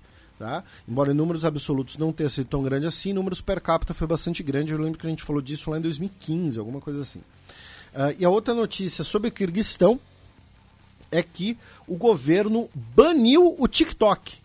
Tá? Não tem mais TikTok. Na verdade, uh, vai ter sim TikTok, desde que você seja. Uh, né, você vai ter que fazer ali uma espécie de login né, como um adulto. Tá? Mas o governo do Kirguistão baniu o TikTok, afirmando que ele é prejudicial ao desenvolvimento neurológico das crianças. E um pouco mais ao sul, no Paquistão, né, Uh, não dá para cruzar a fronteira porque o Afeganistão tem um leve bracinho, né? né? O, o, o Tadiquistão e o Paquistão queriam se encontrar. O Afeganistão falou, falou não. Uh, mas, falando sério agora, um tribunal paquistanês suspendeu a sentença de corrupção do ex-premier Iran Khan. Tá? Ele agora vai poder responder em liberdade. Coreia do Norte simula ataque nuclear contra o Sul a Coreia do Norte realizou um exercício militar, né, lançando mísseis balísticos e mísseis de cruzeiro, simulando um ataque nuclear contra a República do Sul da Península, em protesto contra os novos exercícios militares né, uh, realizados entre Coreia do Sul e Estados Unidos. Tá? A Coreia do Norte, inclusive, né, publicou diversas imagens do, dos testes de lançamento de mísseis e, enfim, foi né, mais um episódio dessas provocações na Península Coreana. Falando em temas né, de defesa na região, o Ministério da Defesa do Japão solicitou ontem, quinta-feira, dia 31, um orçamento para 2024 de 7,7 trilhões de ienes que dá mais ou menos 53 bilhões de dólares. Tá? É mais um aumento no orçamento militar japonês que busca uh, alcançar a meta de 2% do PIB até 2027. Também em relação ao Japão, meu caro Matias, duas outras notícias. Tá? Uma delas é que o Kishida Fumio uh, publicou um vídeo, né, ele ali, alguns integrantes do seu gabinete, comendo um sushizinho. Né? E por quê? Né? Porque ele queria se exibir ali comendo e queria exibir suas habilidades com hashi. Não. Ele estava, supostamente, né, comendo uh, peixes e frutos do mar da região uh, de Fukushima, né, para mostrar ali a segurança né, uh, desses produtos dessa região, inclusive também produtos agrícolas tá, da região que muito provavelmente né, usaram a água. Né? Uh, e ele disse que peço a todos que demonstrem apoio aos deliciosos e seguros frutos do mar japoneses. E a outra notícia é que o setor de vendas do Japão vai ter a primeira greve dos últimos 60 anos tá? já que a rede de lojas de departamentos Seibu Ikebukuro tá? ela vai ser vendida né? para um fundo de investimentos.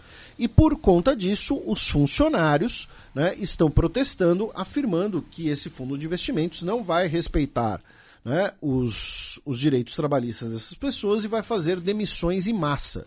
Então, é a primeira greve no setor de vendas do país desde 1962. Tá? No Japão, apenas 16% dos trabalhadores são completamente sindicalizados. Notícia de ontem, quinta-feira, dia 31 de agosto. Irã diz que deteve plano de sabotagem israelense contra programa de mísseis.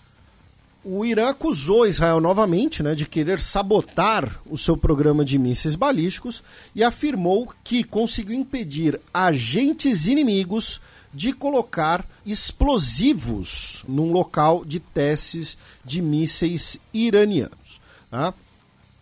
Uh, além disso, também afirmou que esse agente inimigo, né, uh, no, por que eu falo, né, falo assim? Porque o Irã não usa o termo, evita, melhor dizendo, né, evita usar o termo Israel.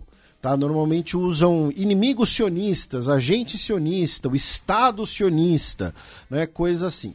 Não usa o termo Israel.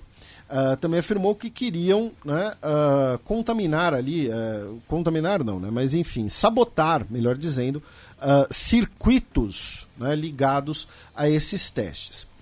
Falando em relação entre Irã e Israel, né, e mais uma, né, uma notícia de conexão entre política internacional e esporte, uma notícia nesse caso triste, né, uma notícia negativa, o Irã baniu um alterofilista perpetuamente do esporte depois dele ter cumprimentado um atleta israelense, no caso o Mostafa Rajaei, tá? ele terminou em segundo na sua categoria do Campeonato Mundial de Alterofilismo Master, né? ou seja, campeonatos para veteranos. Né? E ele subiu ao pódio, o campeonato está sendo realizado na Polônia, né?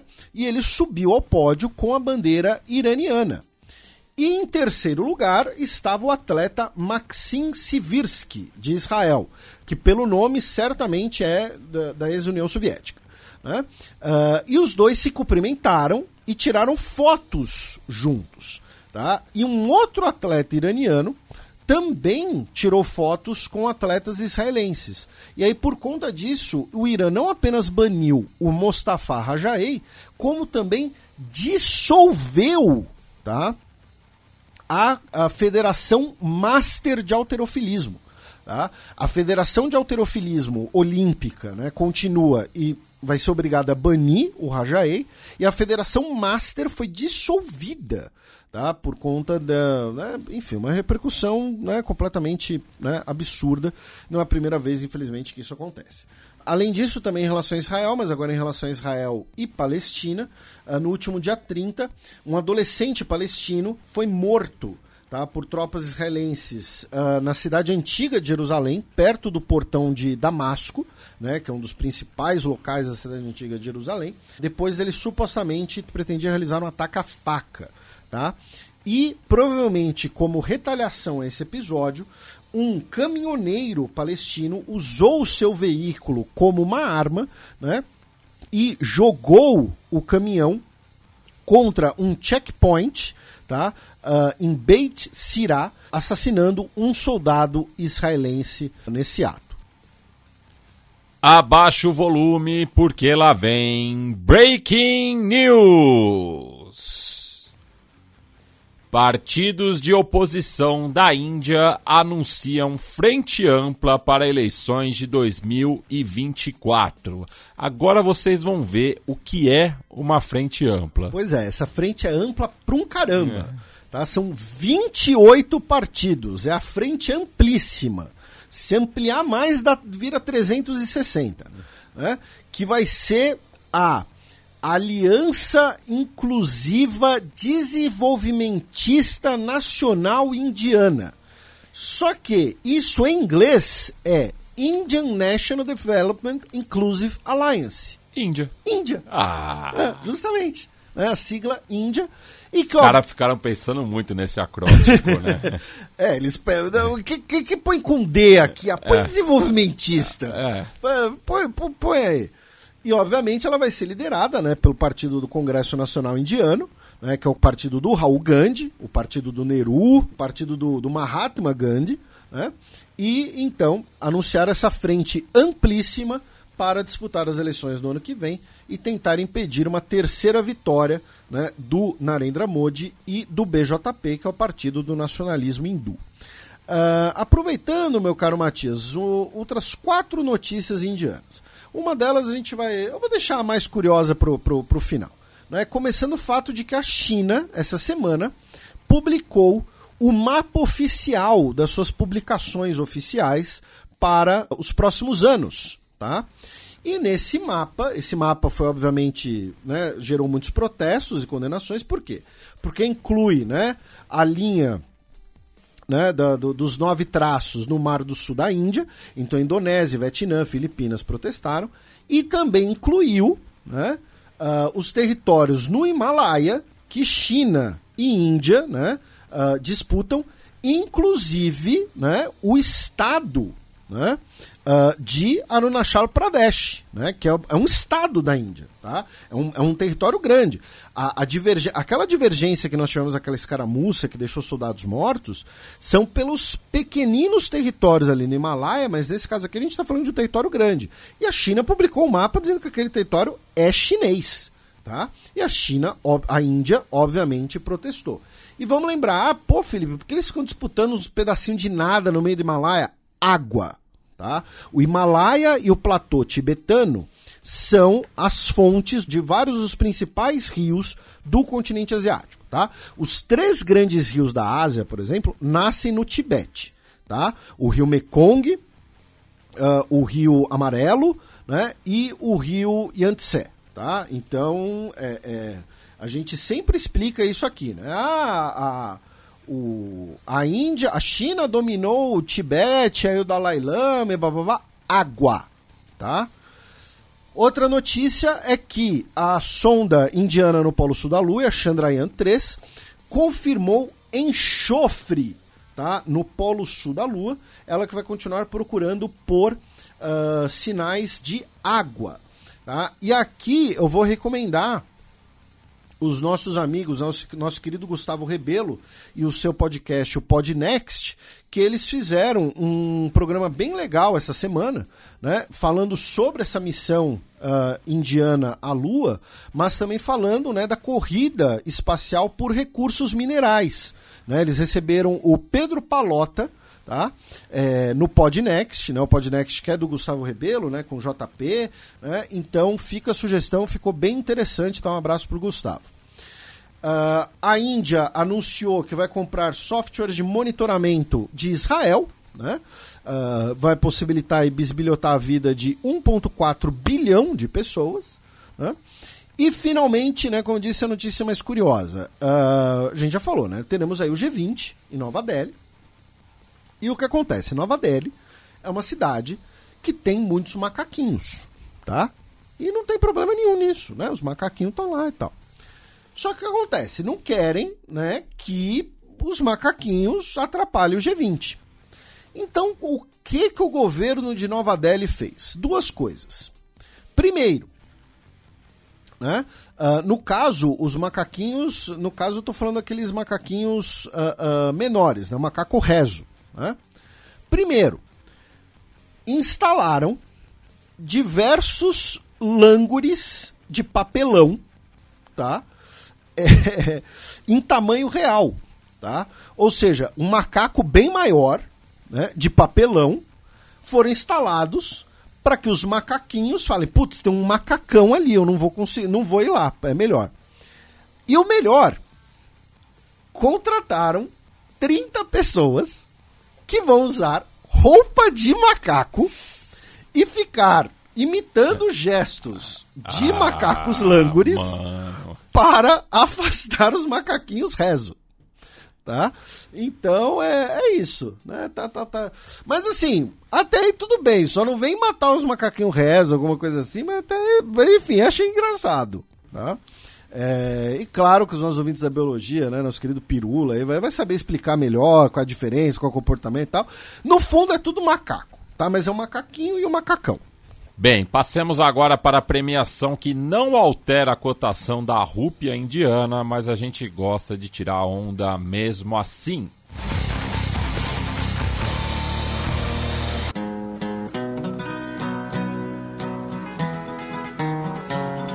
Os peões. A bullet from the back of a bush took Medgar Evers' blood. Bem, Felipe, o peão isolado dessa semana é Barbada, né? Pão isolado vai para ali Bongô, né, que, que perdeu uma mata. Né? A família tava lá mais de 50 anos e perdeu uma mata. É isso aí, ali Bongô, peão isolado. Bem, o peão promovido para a gente continuar no continente mãe. Vai para Cabo Verde e Sudão do Sul pelas suas primeiras vitórias num campeonato mundial de basquete. Né? Cabo Verde, país pequenininho, né? Sudão do Sul, país, o estado mais jovem do mundo. Então, vai, vai, leva os dois. Bem, ficar aqui um salve pro meu amigo Zé Pereira, que está cobrindo o Mundial de Basquete para o Café Belgrado, direto de Jacarta, e que ele continua sendo o Zé Pé Quente. Bem, passemos agora para as dicas culturais. And the Negro's name is used, it is plain, for the politician's gain as he rises to fame. And the poor white remains on the caboose of the train, so it ain't him to blame. He's only a pawn in their game.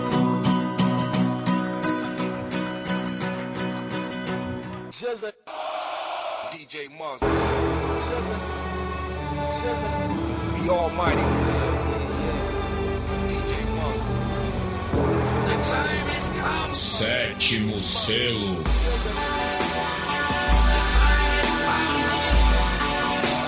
Felipe, qual que é a boa para os nossos ouvintes acompanharem enquanto ouvem Earth, Wind and Fire cantando September? É, você não vai cantar? não, dessa vez não. Já... É, eu vou dar. eu vou dar duas sugestões. né? Uma delas é que ah, essa semana ah, faleceu aos 99 anos de idade o Bob Barker, né? que embora ele não fosse muito conhecido aqui no Brasil, né? ele era uma das principais celebridades nos Estados Unidos. Ele apresentou né, o, o game show The Price is Right de 72 a 2007, né? ou seja, um cara que ficou aí mais de 30 anos na, na, na TV dos Estados Unidos. Também apresentou o Truth or Consequences. Ele era muito conhecido né, por ser um defensor né, do- dos direitos animais, por ser um ativista dos direitos animais, ah, financiou muitos grupos. E ah, como a, a carreira dele, né, a produção dele está muito ligada aos Estados Unidos, é muito difícil fazer alguma recomendação aqui que seja muito conhecida no Brasil. Né? Mas ele tem. Ah, sim. Você, ah, você, você não sabia, mas agora você já sabe. Não, eu sei. Não, eu não sabia no sentido de que eu não tinha te avisado. Ah, tá. né? Mas ele tem uma pequena participação muito boa em um dos filmes mais genialmente idiotas da história, que é o filme Um Maluco no Golfe. O Happy Gilmore. Happy Gilmore, que é quando o Adam Sandler ainda era engraçado. né? Ah, Quando o roteiro não era o mesmo. isso, quando a intenção dele não era só empregar os amigos E dele. viajar para lugares bacanas. Isso, passar férias no Havaí com o Kevin James. Né? Ah, filme de 96 já. Ah, Inclusive a, a produtora dele, acho que chama, Chama Happy Gilmore. é.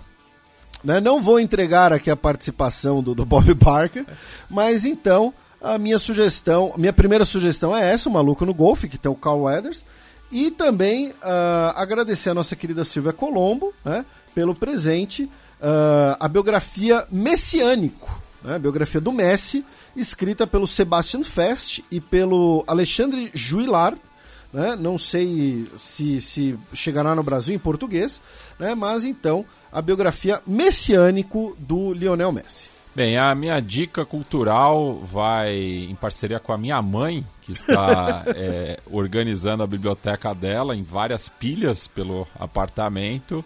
E numa das pilhas, até lembrando né, de uma efeméride recente que a gente repercutiu no Semana na História, né, do, do caso da Síndrome de Estocolmo, enfim, é o livro Sequestrado por El Pueblo, do Sir Geoffrey Jackson, que era embaixador do Reino Unido eh, em Montevideo no começo dos anos 70 e foi sequestrado e mantido em cativeiro por eh, quase nove meses pelo Movimento de Libertação Nacional Tupamaros e escreveu esse relato, né, eh, até eh, simpático em relação aos seus sequestradores é, e que inclusive é, o resgate, né, o pagamento do resgate teve mediação do Salvador Allende, né, no, ali no contexto é, da Guerra Fria, enfim, então um relato interessante aí é, de um diplomata britânico que esteve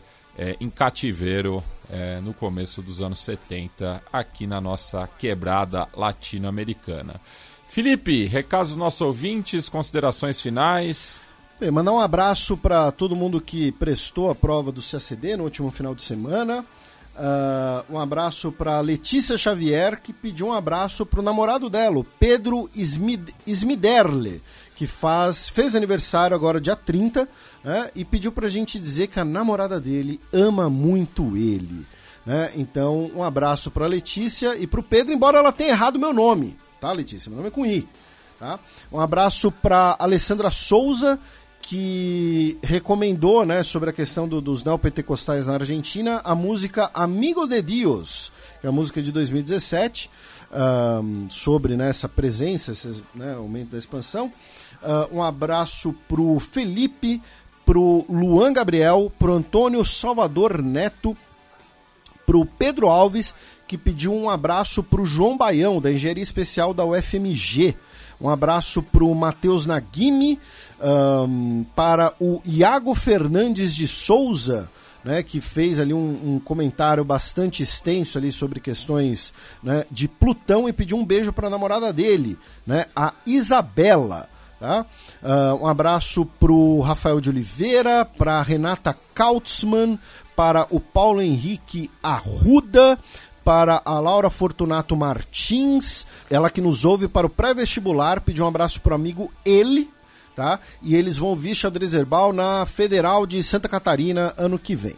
Um abraço pro Esdra Silva, que nos escreve diretamente do Cazaquistão, pro Lucas Warwar, pro Alexandre Rocha do Nascimento, pro Pedro Vanucci, que inclusive comentou da pronúncia do sobrenome dele, pro Gabriel Oliveira, pro Igor Cardoso, pro Matheus Virgolino, Igor Cora de Mendonça, Isaac Miguel, Gabriel Lemes Rosa e finalmente Vinícius Rodrigues.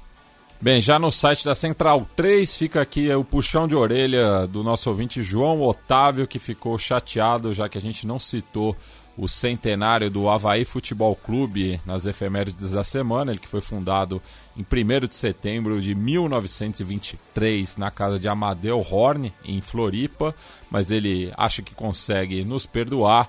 Um abraço também pro Jardel Fausto, que depois que deixou de andar de ônibus, está demorando ainda mais para ouvir os programas, em compensação acaba dormindo mais, mas queria deixar o salve eh, para a gente que são viciados em acertar e dizer que apesar das limitações faz sempre questão de ouvir e compartilhar o programa pelo Orelo ou via YouTube, né? apesar das limitações de ambos. E agradecer, já que a gente lembrou do meme do Lazier, né? inclusive quando a gente estiver gravando o próximo episódio já deve ser setembro, né? Então elogiar e ele também elogia é, todas as cinco pessoas que participaram desta gravação.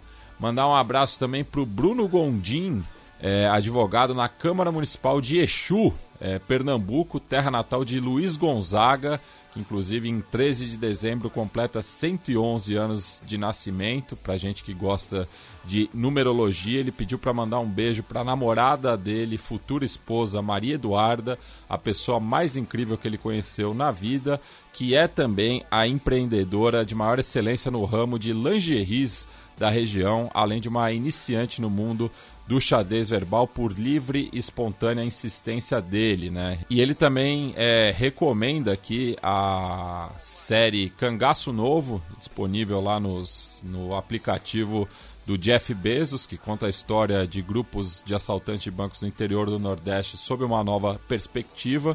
E aproveito para mandar um abraço para minha amiga Ioana Papou, que participou da produção dessa série. Fica um abraço aqui também para todo mundo que compareceu ao evento Militância nas Arquibancadas, a agenda político-ideológica das torcidas organizadas pelo mundo, que foi organizado em conjunto pela Atlética e o Centro Acadêmico do curso de Relações Internacionais da PUC. Fica aqui um abraço para o professor Davi Magalhães, que dividiu a mesa comigo, com mediação da estudante Beatriz Pessoa. Mandar um abraço também para a Isabela Ramires, que pediu para mandar um abraço para o tio dela, que mora em Vitória, mas não passou o nome. Também mandar um abraço para o Gustavo Rubim, é, que está de mudança para Barcelona e ele que é, é formado né, na casa e pediu para mandar um abraço também para o irmão dele, o Marcelo. Também mandar um abraço para Yasmin Aparecida, que é estudante de sociais da USP e joga xadrez pela Atlética da Fefeleste, ela que é natural de Pirapora do Bom Jesus, e para o Felipe Cambruim que é estudante de Relações Internacionais da PUC e natural de Jandira, em São Paulo, que deram algumas lembrancinhas para mim e para o Felipe. É, também mandar um abraço para o Edgar Pacnes da Silva, nosso ouvinte lá de São José dos Campos, que morou um ano e meio na Turquia é, e durante a sua mudança ouviu os dois episódios sobre o país é, para se adaptar e ter assunto né, com os locais. Ele que nos mandou né, uma pasta de pistache que vem da região de Gaziantep, onde houve o terremoto e é uma grande produtora é, da semente, e também mandou o locum, né, que é conhecido como o manjar turco. Então fica aqui o agradecimento ao Edgar por fim, mandar um abraço pro amigo Gabriel Siqueira, o Dredd, é, filho do Paulo Siqueira, que foi nosso convidado é, na 27 edição do repertório, ele que na época morava na gloriosa República de Vanuatu. E o Dredd ficou sabendo no último programa né, que a turma de administração pública da UDESC e a professora Denise Pinheiro são nossos ouvintes e mandou um salve para os novos colegas já que ele se tornou pesquisador na Universidade do Estado de Santa Catarina. E antes da música de encerramento, fica aqui o salve para o Rapper X, que também é nosso ouvinte, que lançou recentemente o álbum Invisível Azul. Então fica aqui a recomendação né, para o pessoal ouvir é, esse último trabalho dele nas principais plataformas de áudio. E a música de encerramento vai em homenagem ao MC Marcinho, que faleceu no último sábado, dia 26 de de agosto, né? Ele que estava passando por diversas complicações de saúde, mas enfim descansou. É, ele que era conhecido como o príncipe do funk, né? Um artista que transitou por diversas gerações, tá, tinha completado 30 anos de carreira e é com o Rap do Solitário, que foi o seu primeiro sucesso ali em meados dos anos 90, que a gente fecha mais uma edição do Xadrez Verbal. Quando estava triste o meu coração, eu fui para um canto e fiz essa canção. DJ, solta o solitário para todos os apaixonados. Amor, por que você me trata assim? Apenas quero te fazer feliz. Você não dá mais bola para mim. Não vou conseguir mais viver sem ti. Ainda lembro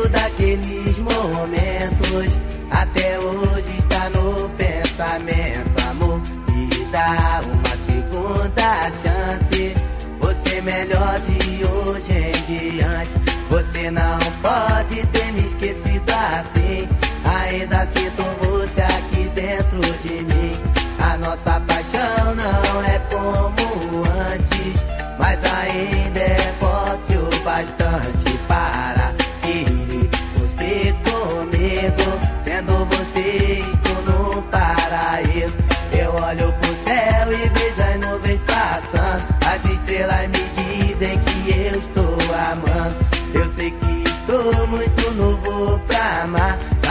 Idade não importa quando você gosta de alguém.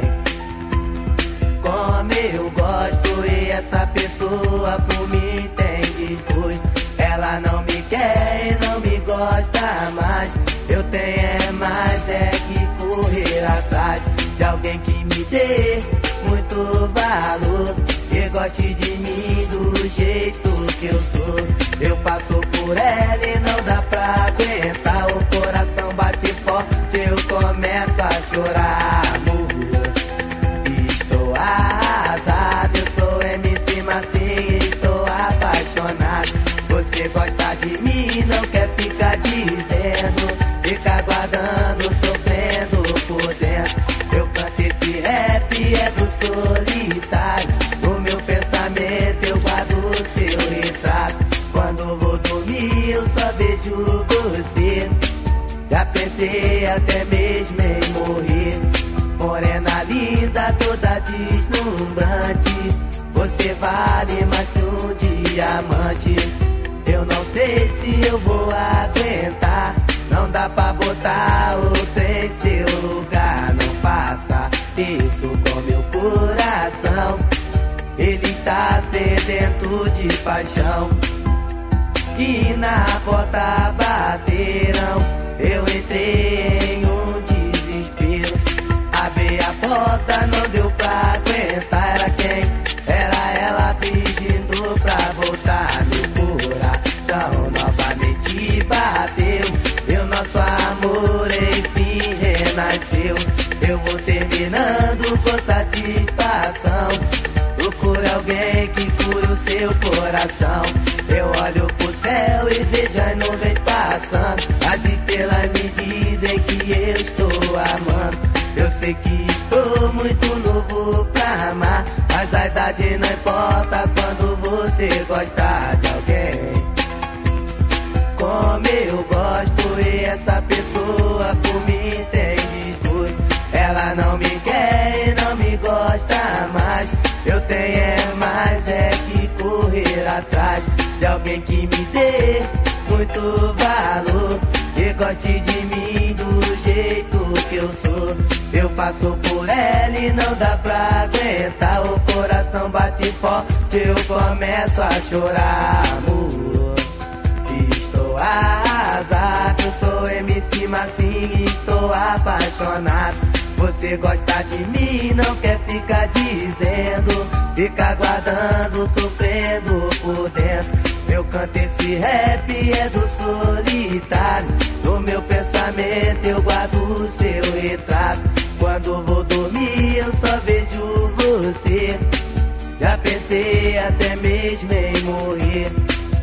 Morena linda, toda deslumbrante.